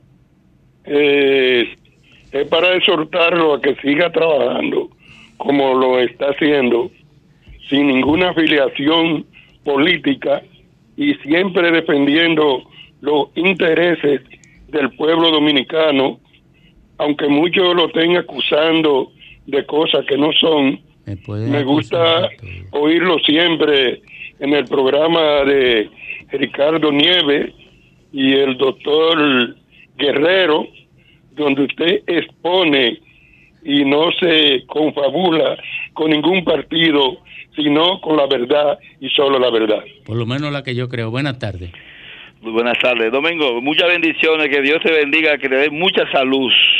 Eso espero. He tenido tres eventos de cáncer y estoy Sí, camino pero a vencer Dios, el Dios, Dios, te está salvando y te va a a seguir vencer el ayudando. otro. Mire, lo venzo. Lo venzo. Así mismo, Con así Dios mismo, delante, que pronto Dios te lo siga venzo. Buenas tardes. A pesar de Fafa que quiere que me muera. Buenas tardes. Se ríe. Él se ríe. Pero mira, no quieren hablar. Buenas tardes. Domingo, eres grande, tiene dos cojones, coño, del tamaño de la isla. Sigue así. No, no, así no. Ay. doña. Es verdad, pero no se dice. ¿Cómo ya lo sabe? Eh, una vez, una vez, una vez, una vez le pregunta mi, mi hijo mayor, así pequeñito, le pregunta a un joven vecino de la casa donde yo vivía, ¿y qué tú estás haciendo? El joven está pintando la casa del lado de su mamá y, y le dice, pintándole los co- los cojones a Domingo. Y dice, dice el niño, dice el niño, papi, ¿es verdad que te están pintando los cojines? Buenas tardes. Adelante. Buenas tardes. Bajen el radio. Adelante. Eh, ¿Y qué, Lea? ¿Por qué tú estabas boicoteando? Está boicoteando. Entonces, entonces, sí, sí. Mira, eh, el, el AME se llevó el vehículo, se lo llevó de Patagonia. Yo tenía una reunión ahí, estaba ¿Pero ¿De qué tú almorzando. estás hablando, Domingo? Si estaba. No, espérate. Domingo, ¿de qué tú estás hablando? Espérate, voy para allá, voy para allá. ¿Mm? Eh, eh, adrede que lo hago. Concho, me quiere obligar a ser obvio. Qué vaina. Me quiere obligar a ser obvio. Eso no interesa si soy Mm. obvio, no llamo la atención. Eso que tú preguntaste, viejo. Yo sé. Lo preguntó todo el que estaba oyéndonos. ¿Y de qué está hablando? Miren, yo estaba en Patagonia, ahí, Al lado de nosotros. al lado de nosotros, almorzando. El vale parking vio cuando me paré porque fue frente a él. ¿Verdad? Si me paro con la anuencia del vale parking, no me lo lleve la No, ME. no pasa nada. no pasa nada. Pero como vine caminando para acá, dejé el vehículo allá, aunque estaba almorzando allá, ¿verdad? El Vale Parking llama a la MEP para que, para que busque el vehículo. ¿Tú sabes lo que significa eso? Por eso que yo estoy en contra de la están corrupción. aliados, que están aliados. Eh, por eso que yo estoy en contra de la corrupción. Ah, pero así fue. Por eso llegué tarde aquí, porque estaba almorzando allá. Estado paso. Si, si estoy allá y le doy al, al vale parking, no hay problema. Porque el vale parking también. Eh, eh, coño. Por eso que esto, mira, esto está corrompido de arriba abajo. Buenas tardes. Buenas tardes. Entonces te dejaron a pie.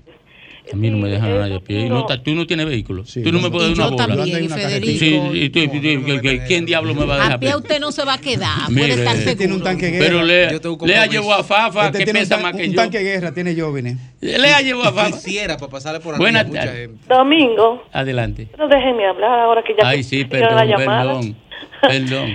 Eh, no, ahorita una señora que llama dice, la cúpula completa. Oye, ese es el error y la injusticia que se está cometiendo con el PLD. Tachan, meten a todos los PLDistas en el mismo saco. Hay gente de, de, de- de la época de Juan Bosch que ni siquiera trabajó en el gobierno nunca. Entonces, no todos No, los gobierno son ladrones, no todos son unos delincuentes. Si se fijan, las personas que están detenidas, búsquenme uno solo que sea del PLD, de la de PLDista de verdad, verdad, que no sea empresario. Búsquenlo y díganmelo. En cuanto a lo de Nuria Piera, ella dijo que fueron que fue uno en el gobierno de Danilo Medina y dos en el de en el de Abinader. Entonces ella directamente dice que fue Danilo. Y en el de Abinader, ¿quién fue que la mandó a picar en, en su celular? Buenas tardes. Sí, quiero, quiero ver el programa. Adelante. Sí, Fíjese, Adelante.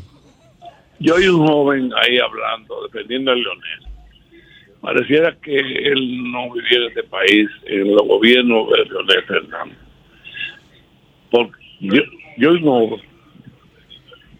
No se, No no se se entiende, oye, no no, se entiende. No se Sí, sí, entiende. salga debajo del moquitero y llame de nuevo. Última de la tanda, buenas tardes.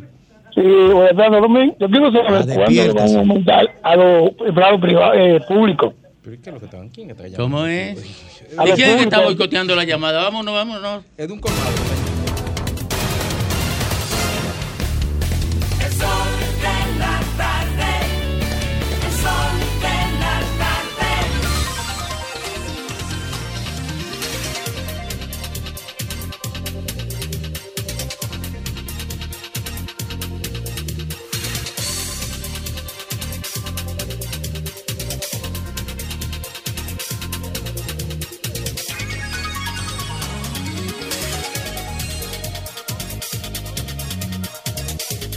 Retornamos al sol de la tarde a las 4.19 minutos cuando conectamos con el señor Graimer Méndez. Gracias, gracias y gracias a todo el país por la gentileza de su sintonía por este Sol de la Tarde, Sol del País de RCC Media, la más poderosa plataforma de la República Dominicana. Miren, dos temas. Vamos a iniciar por el caso que va revelando eh, el derrumbamiento de un sistema de valores esenciales. Ni siquiera entra en la categoría normal de la violencia social y la violencia criminal, que van aparejadas, a veces se juntan. Pero con el caso de la muerte del niño que vino con su padre desde Estados Unidos, Nueva York específicamente, y que muriera producto aparentemente hasta ahora de un intento de atraco, pero rocambolesco y extraño. Pero vamos, la muerte de ese niño, ok. Suponíamos que para que volviera a pasar algo semejante, parecido, debería pasar mucho tiempo, porque no es normal. Entonces, se produjo un robo y herida al señor Luis Gerardo Abreu en el municipio Cayetano Hermosén de la provincia Espaillat, en un robo en el que se le llevaron, bueno, la noticia la vi ahí como Espaillat, pero bueno. el-. Sí. Eh, eh, en ese municipio de Cayetano Hermosén, 10 mil dólares le llevaron.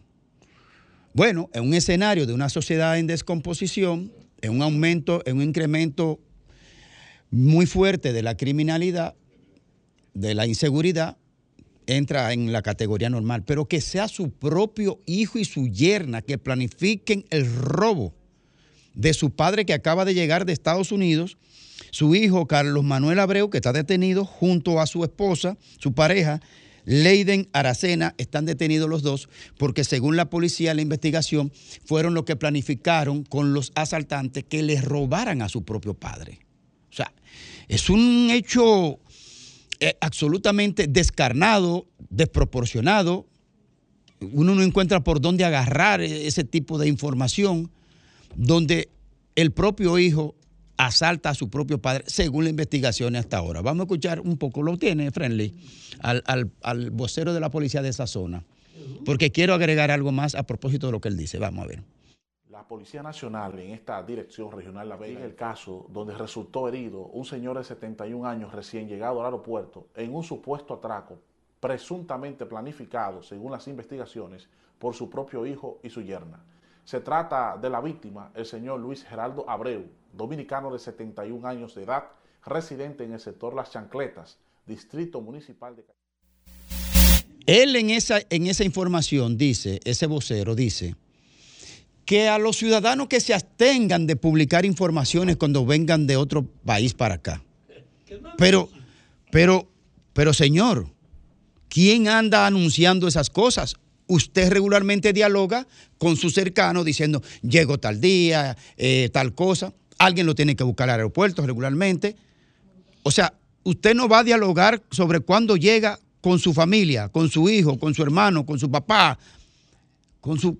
O sea, la gente dice cuando va para su país a sus cercanos, voy, a, voy para allá para que pasemos una temporada, lo que sea. ¿Cuándo tú te vas a imaginar que tu propio hijo, hasta donde está la investigación que dice la policía ahora, que fue su propio hijo?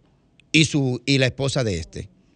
Entonces, la verdad es que esta sociedad está en un profundo, si es así, si es así esa noticia, está en un profundo descalabro casi irrecuperable.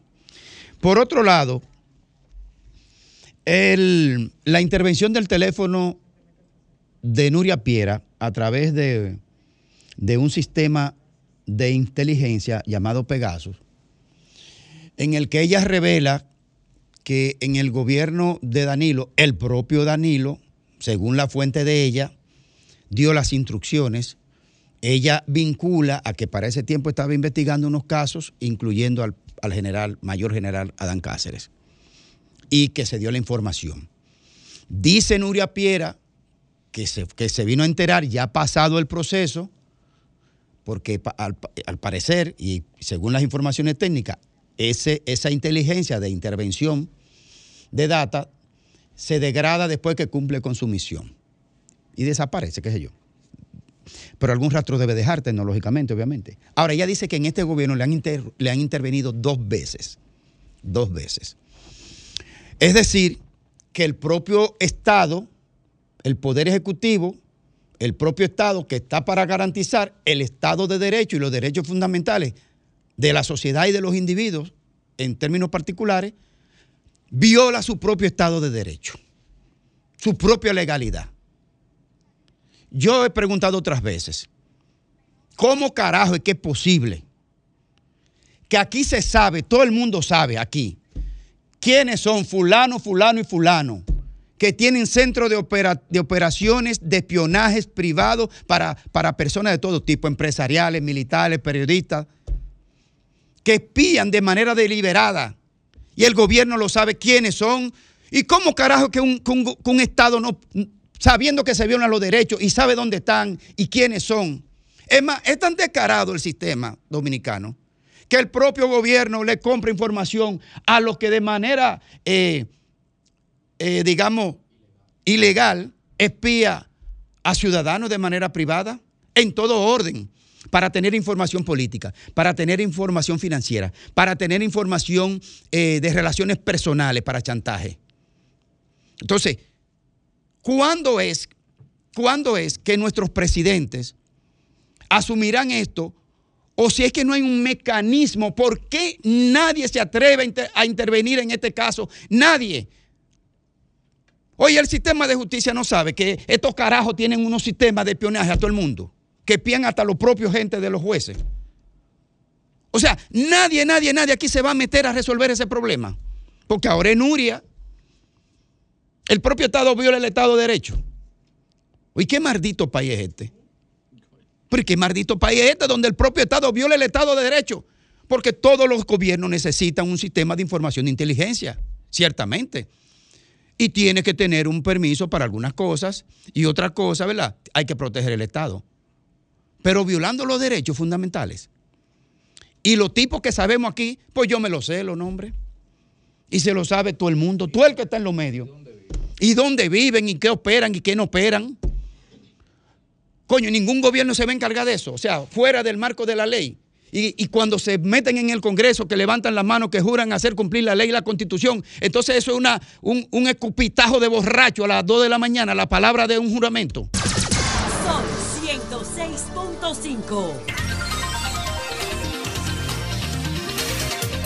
A las 4.32 minutos en el sol de la tarde, Federico Jovine, pero antes, antes, ¿tú quieres hacer un- una dice posta? la canción, por Un- si hay una pregunta en el aire. Ah, yo creo.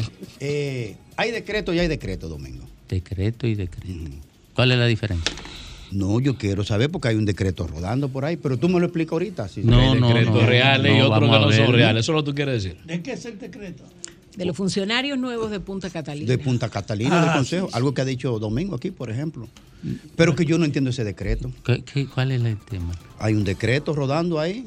Ojalá, ojalá Pero don Toriano- no Pero decreto, hombre, dile a la no, gente. No, no, conformando el Consejo de, de- de Administración de Punta Catalina, pero que tiene tiene entonces- varios directores. Tiene varios directores y como que no se entiende bien.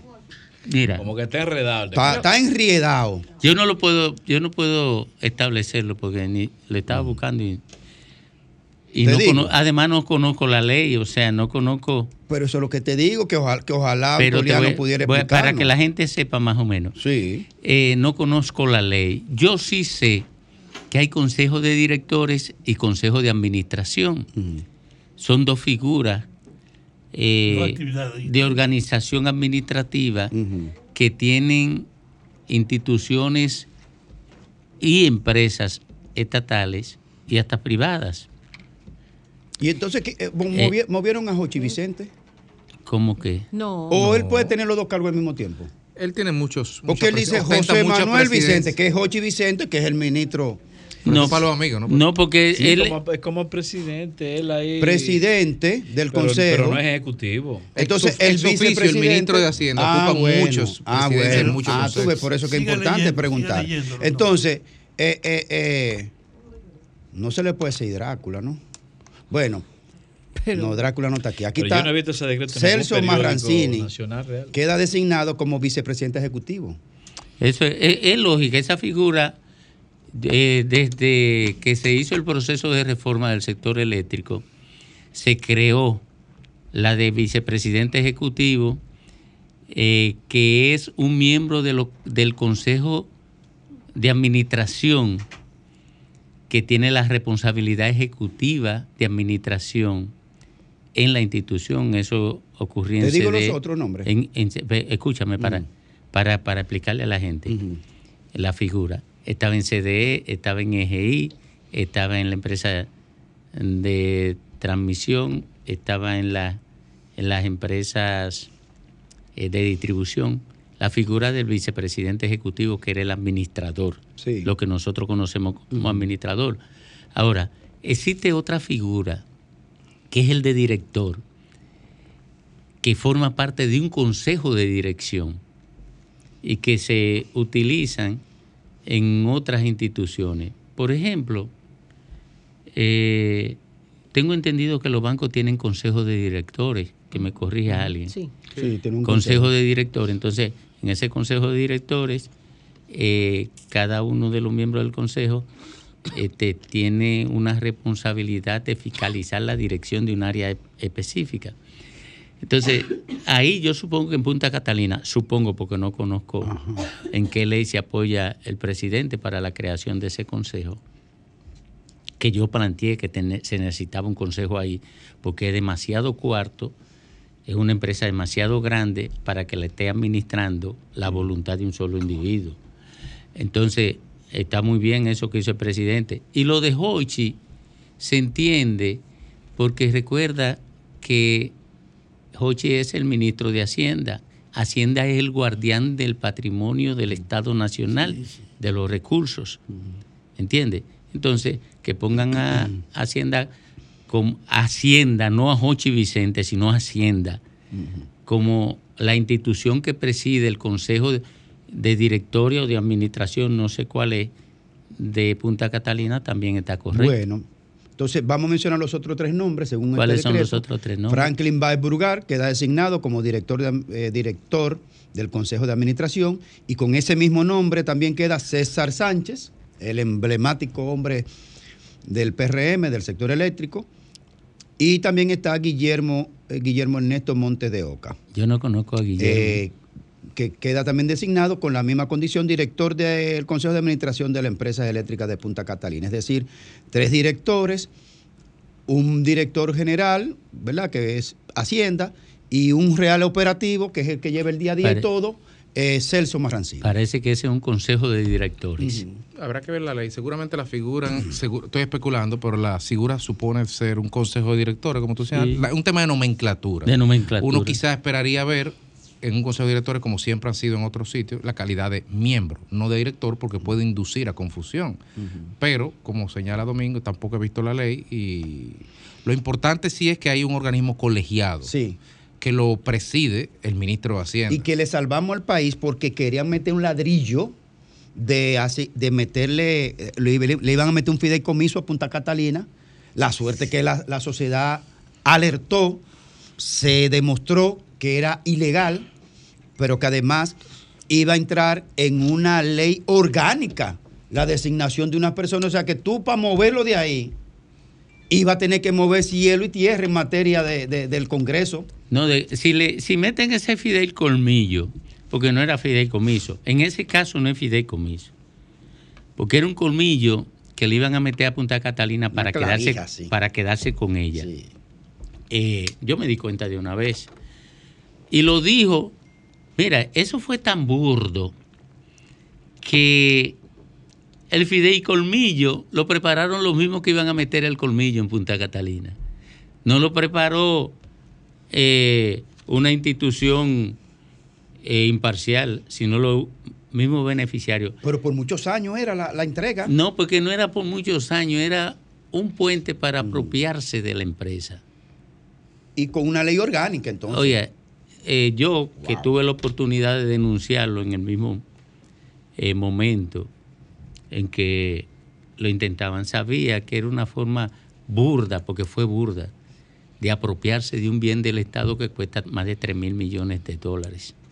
De apropiárselo. Porque no era un tema de que lo administrara. Miren, aquí lo que ha ocurrido con el sector eléctrico es horrible, es horrible, horrible. Te voy a mencionar solamente la distribuidora.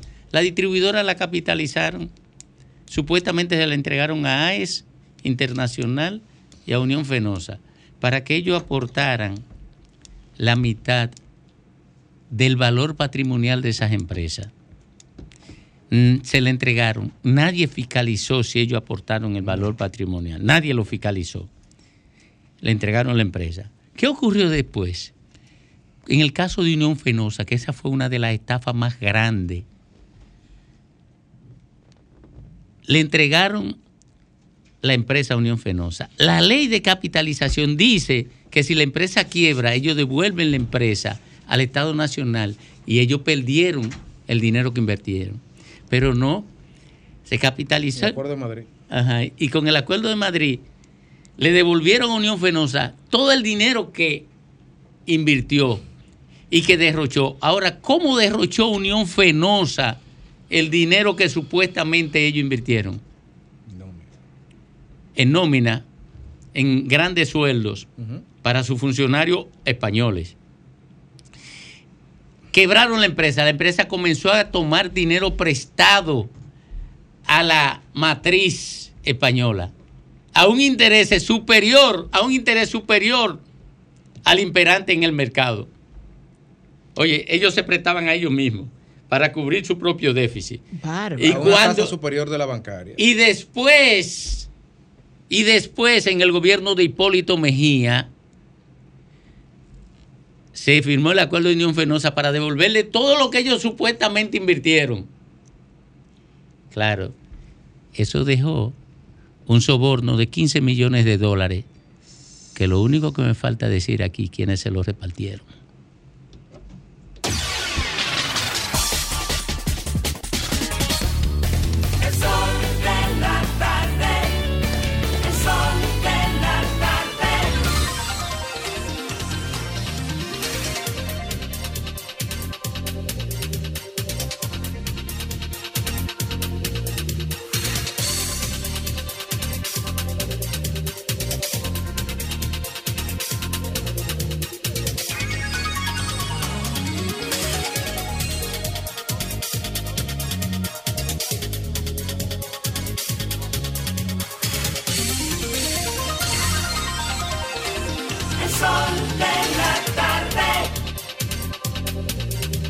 Retornamos al sol de la tarde a las 4.42 minutos con Federico Jovine.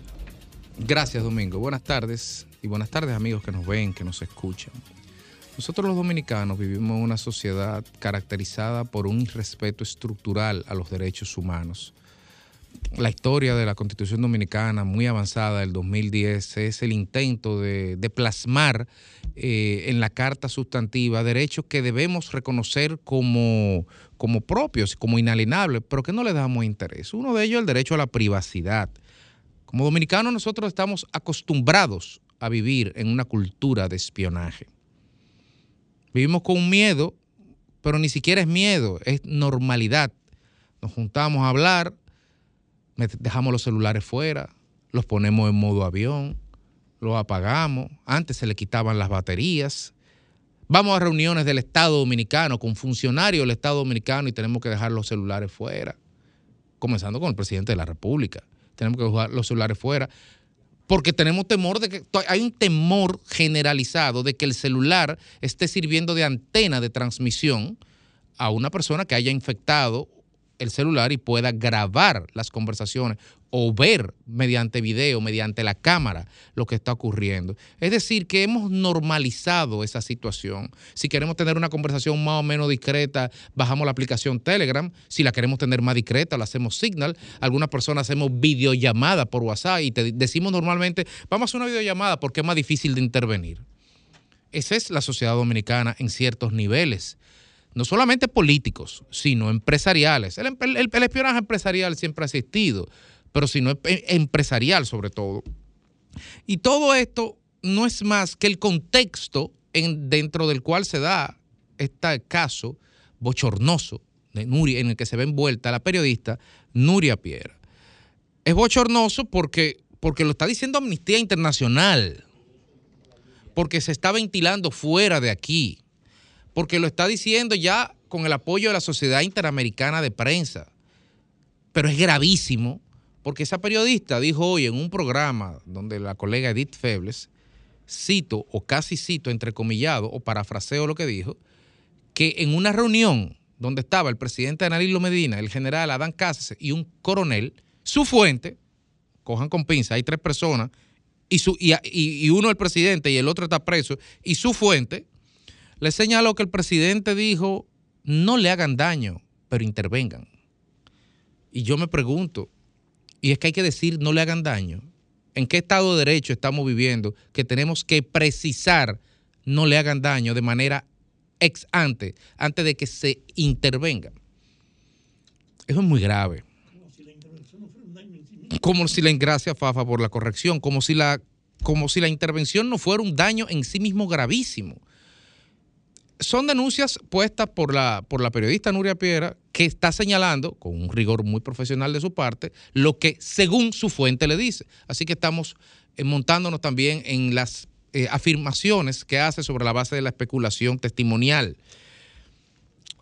Pegasus es un software que está vetado en Estados Unidos. La compañía NCO israelí que manufactura el software, que supuestamente solo se lo vende a gobiernos, está, eso, está en la lista de organizaciones sospechosas en Estados Unidos. Pegasus ha sido demandada, NCO, propietaria de Pegasus y desarrolladora, ha sido demandada por Meta. Meta es una de las compañías más grandes de la historia. Meta es Facebook, Meta es Instagram. De hecho, Meta podría ser la competencia de Pegasus solo que nosotros le entregamos voluntariamente la información a Meta cuando le damos like a cualquier, a cualquier cosa que sale en una aplicación, cuando comentamos, cuando compramos, cuando hablamos por Facebook, cuando nos mostramos tal cual somos. Nosotros le estamos dando voluntariamente esa información a Facebook. Pero yo no se la estoy dando a Pegasus voluntariamente, definitivamente que no. Esto es un grave atentado a la prensa un gravísimo atentado, no solamente porque es una situación que ya sabemos que ha ocurrido en otras ocasiones, sino porque con la reafirmación de la denuncia hecha el día de hoy por la periodista Nuria Pierre, señalando que supuestamente su fuente le dijo que había una autorización expresa del entonces presidente Danilo Medida, esto es gravísimo.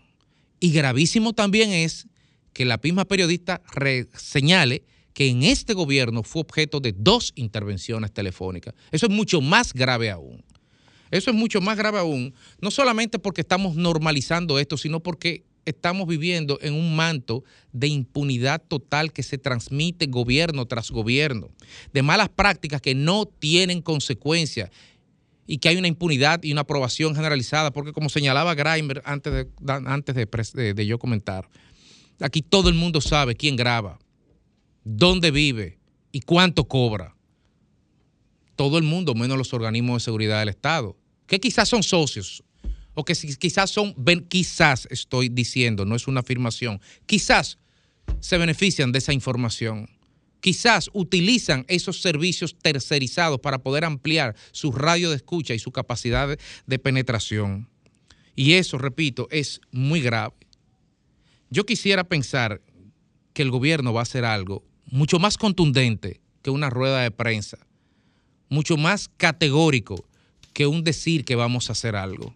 Yo quisiera ver una investigación, quisiera ver un encauzamiento y quisiera ver que se respete de una vez por todas y que se defiende y se proteja el derecho a la libertad, el derecho a la prensa, que en definitiva es la base misma de la democracia.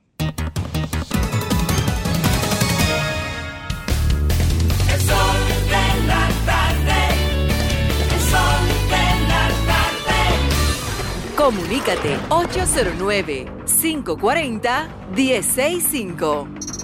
1-833-610-1065 desde los Estados Unidos. Sol 106.5, la más interactiva.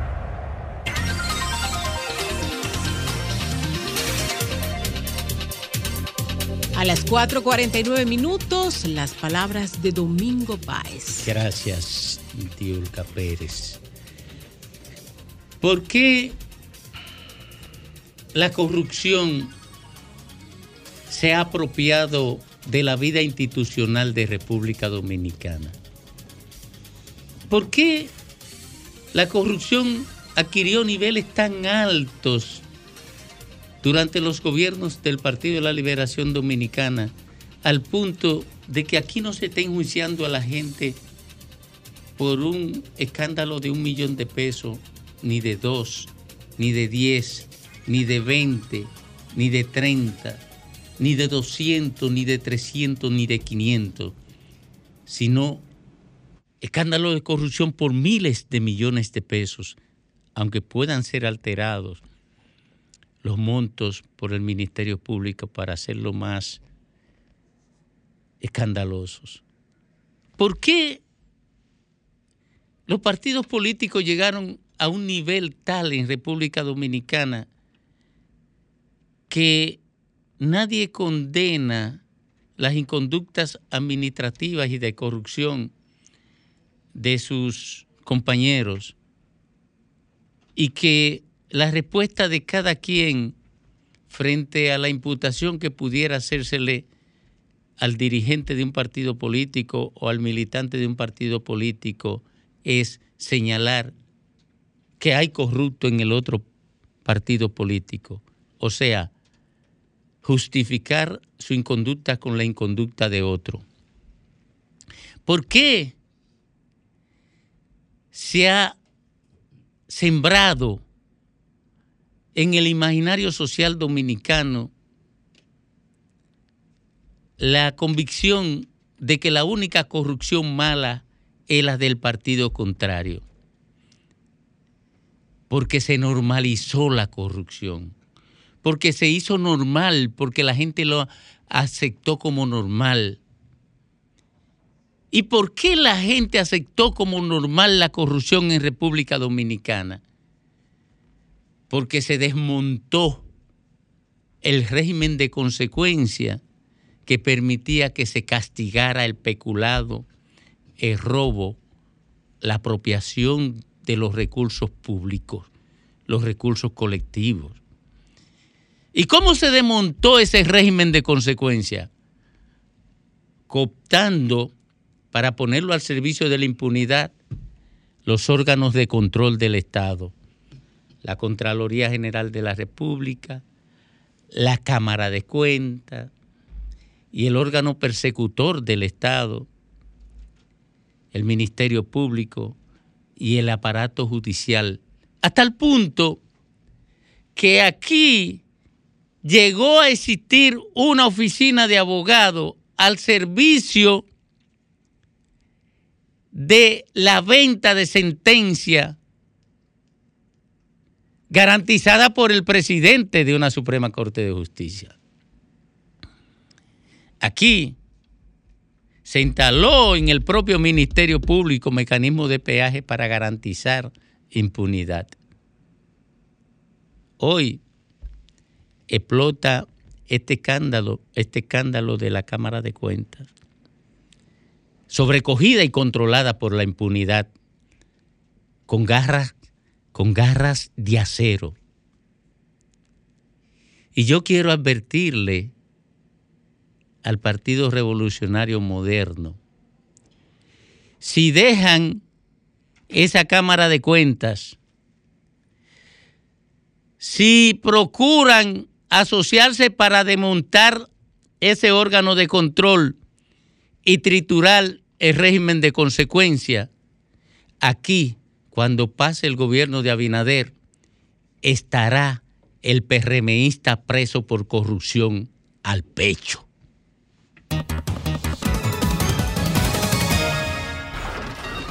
Comunícate 809-540-1065. 1-833-610-1065 desde los Estados Unidos. Sol 106.5, la más interactiva.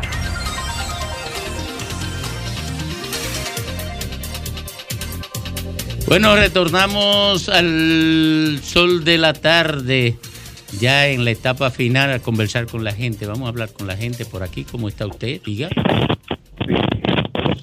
Me parece que usted está... Pegaso, está- está intervenido por Pegaso. Es Pegaso, teléfono, está sí. Pegaso. No, no está Pegaso, ¿no? Por No, el otro, el otro, el otro. Ah, Este sí, este sí. Mire, yo espero, ya le he un ll- llamado, yo no sé a quién, que esa Cámara de Cuentas, señores, saquen lo político de ahí. A ver si en este país se, se justifica, se justicializa la corrupción, se meten presos todos esos delincuentes y le quiten los cuartos que se robaron. Buenas tardes. Adelante, dele, dele rápido que ya están aquí. Los ochistas. Sí. A mí me a mí me extraña Domingo que la Cámara de Cuentas hoy en día esté en ese escándalo de en ese escándalo. Si ustedes de- eran unos defensores de esa Cámara de Cuentas y quieren tapar eso con un dedo ahora, No, no me acuerdo de lo que dice. pero- Buenas tardes. Domingo. Adelante. Norte. Mira, yo tengo paneles solares que le vendo luz en el norte. Y desde noviembre mandaron la- los cheques para la capital, para la firma. Y todavía no ha llegado a Santiago. Es cuello que se llama. Oye, y, y el de norte del tiene que norte. mandar los cheques a la capital. Sí, eso es lo que le dicen a la que sale el nombre. O sea, espérate, espérate, espérate, espérate, espérate. Pero eso existía cuando Trujillo, ya eso no existe. O sea, el de norte volvió a- al, al, al, al 1930. Eso es lo que le dicen a ella que Estamos cambiando, estamos cambiando, estamos cambiando, pero para atrás. Buenas tardes. Adelante. Adelante usted, ¿y cuál es el que lío? estamos dando. Es que el jefe, el jeque, el jefe, el jeque, el jeque de la risa acaba de llegar. Buenas tardes. Y buenas tardes. Domingo, Adelante. fíjese, viendo las diferentes que- llamadas que han habido sobre la, sobre la Cámara de Cuentas, Sí. vemos a unos que defienden a otro, a uno y otro a otro, dependiendo de la parcela política. Es decir, Domingo, que al final muchos de ellos no les interesa que haya transparencia o entidad en- entre los funcionarios envueltos, sino que mi sinvergüenza quede bien y que el otro queda mal. Así de sencillo. Es- Esa es una desgracia. Buenas tardes. Domingo, los culpables de esa Cámara de Cuentas son todos los partidos políticos. Oye, ¿por qué? Porque el Congreso está compuesto por todos los partidos políticos. Y esa gente no puede esperar que se acumulen 13 auditorías sin realizarse o sin publicarse, no se dedique para venir a tomar medidas ahora. Desde que pasaron dos auditorías y no se publicaron o se realizaron, debieron sacarlo. Hay que hacerle una auditoría a la conciencia nacional. Buenas tardes. Sí, buenas tardes. Y para terminar. Para terminar. ¿Cómo lo sabe? No odies a tu enemigo que te afectará el criterio y la salud. Farmacia Y Mella. tú también hablaste mentira cuando dijiste que el problema con Leonel Fernández no era personal. Yo nunca, oye, yo no he tenido problemas personales con Lionel. Ah, pero es tan disparatoso que no oye ni la respuesta.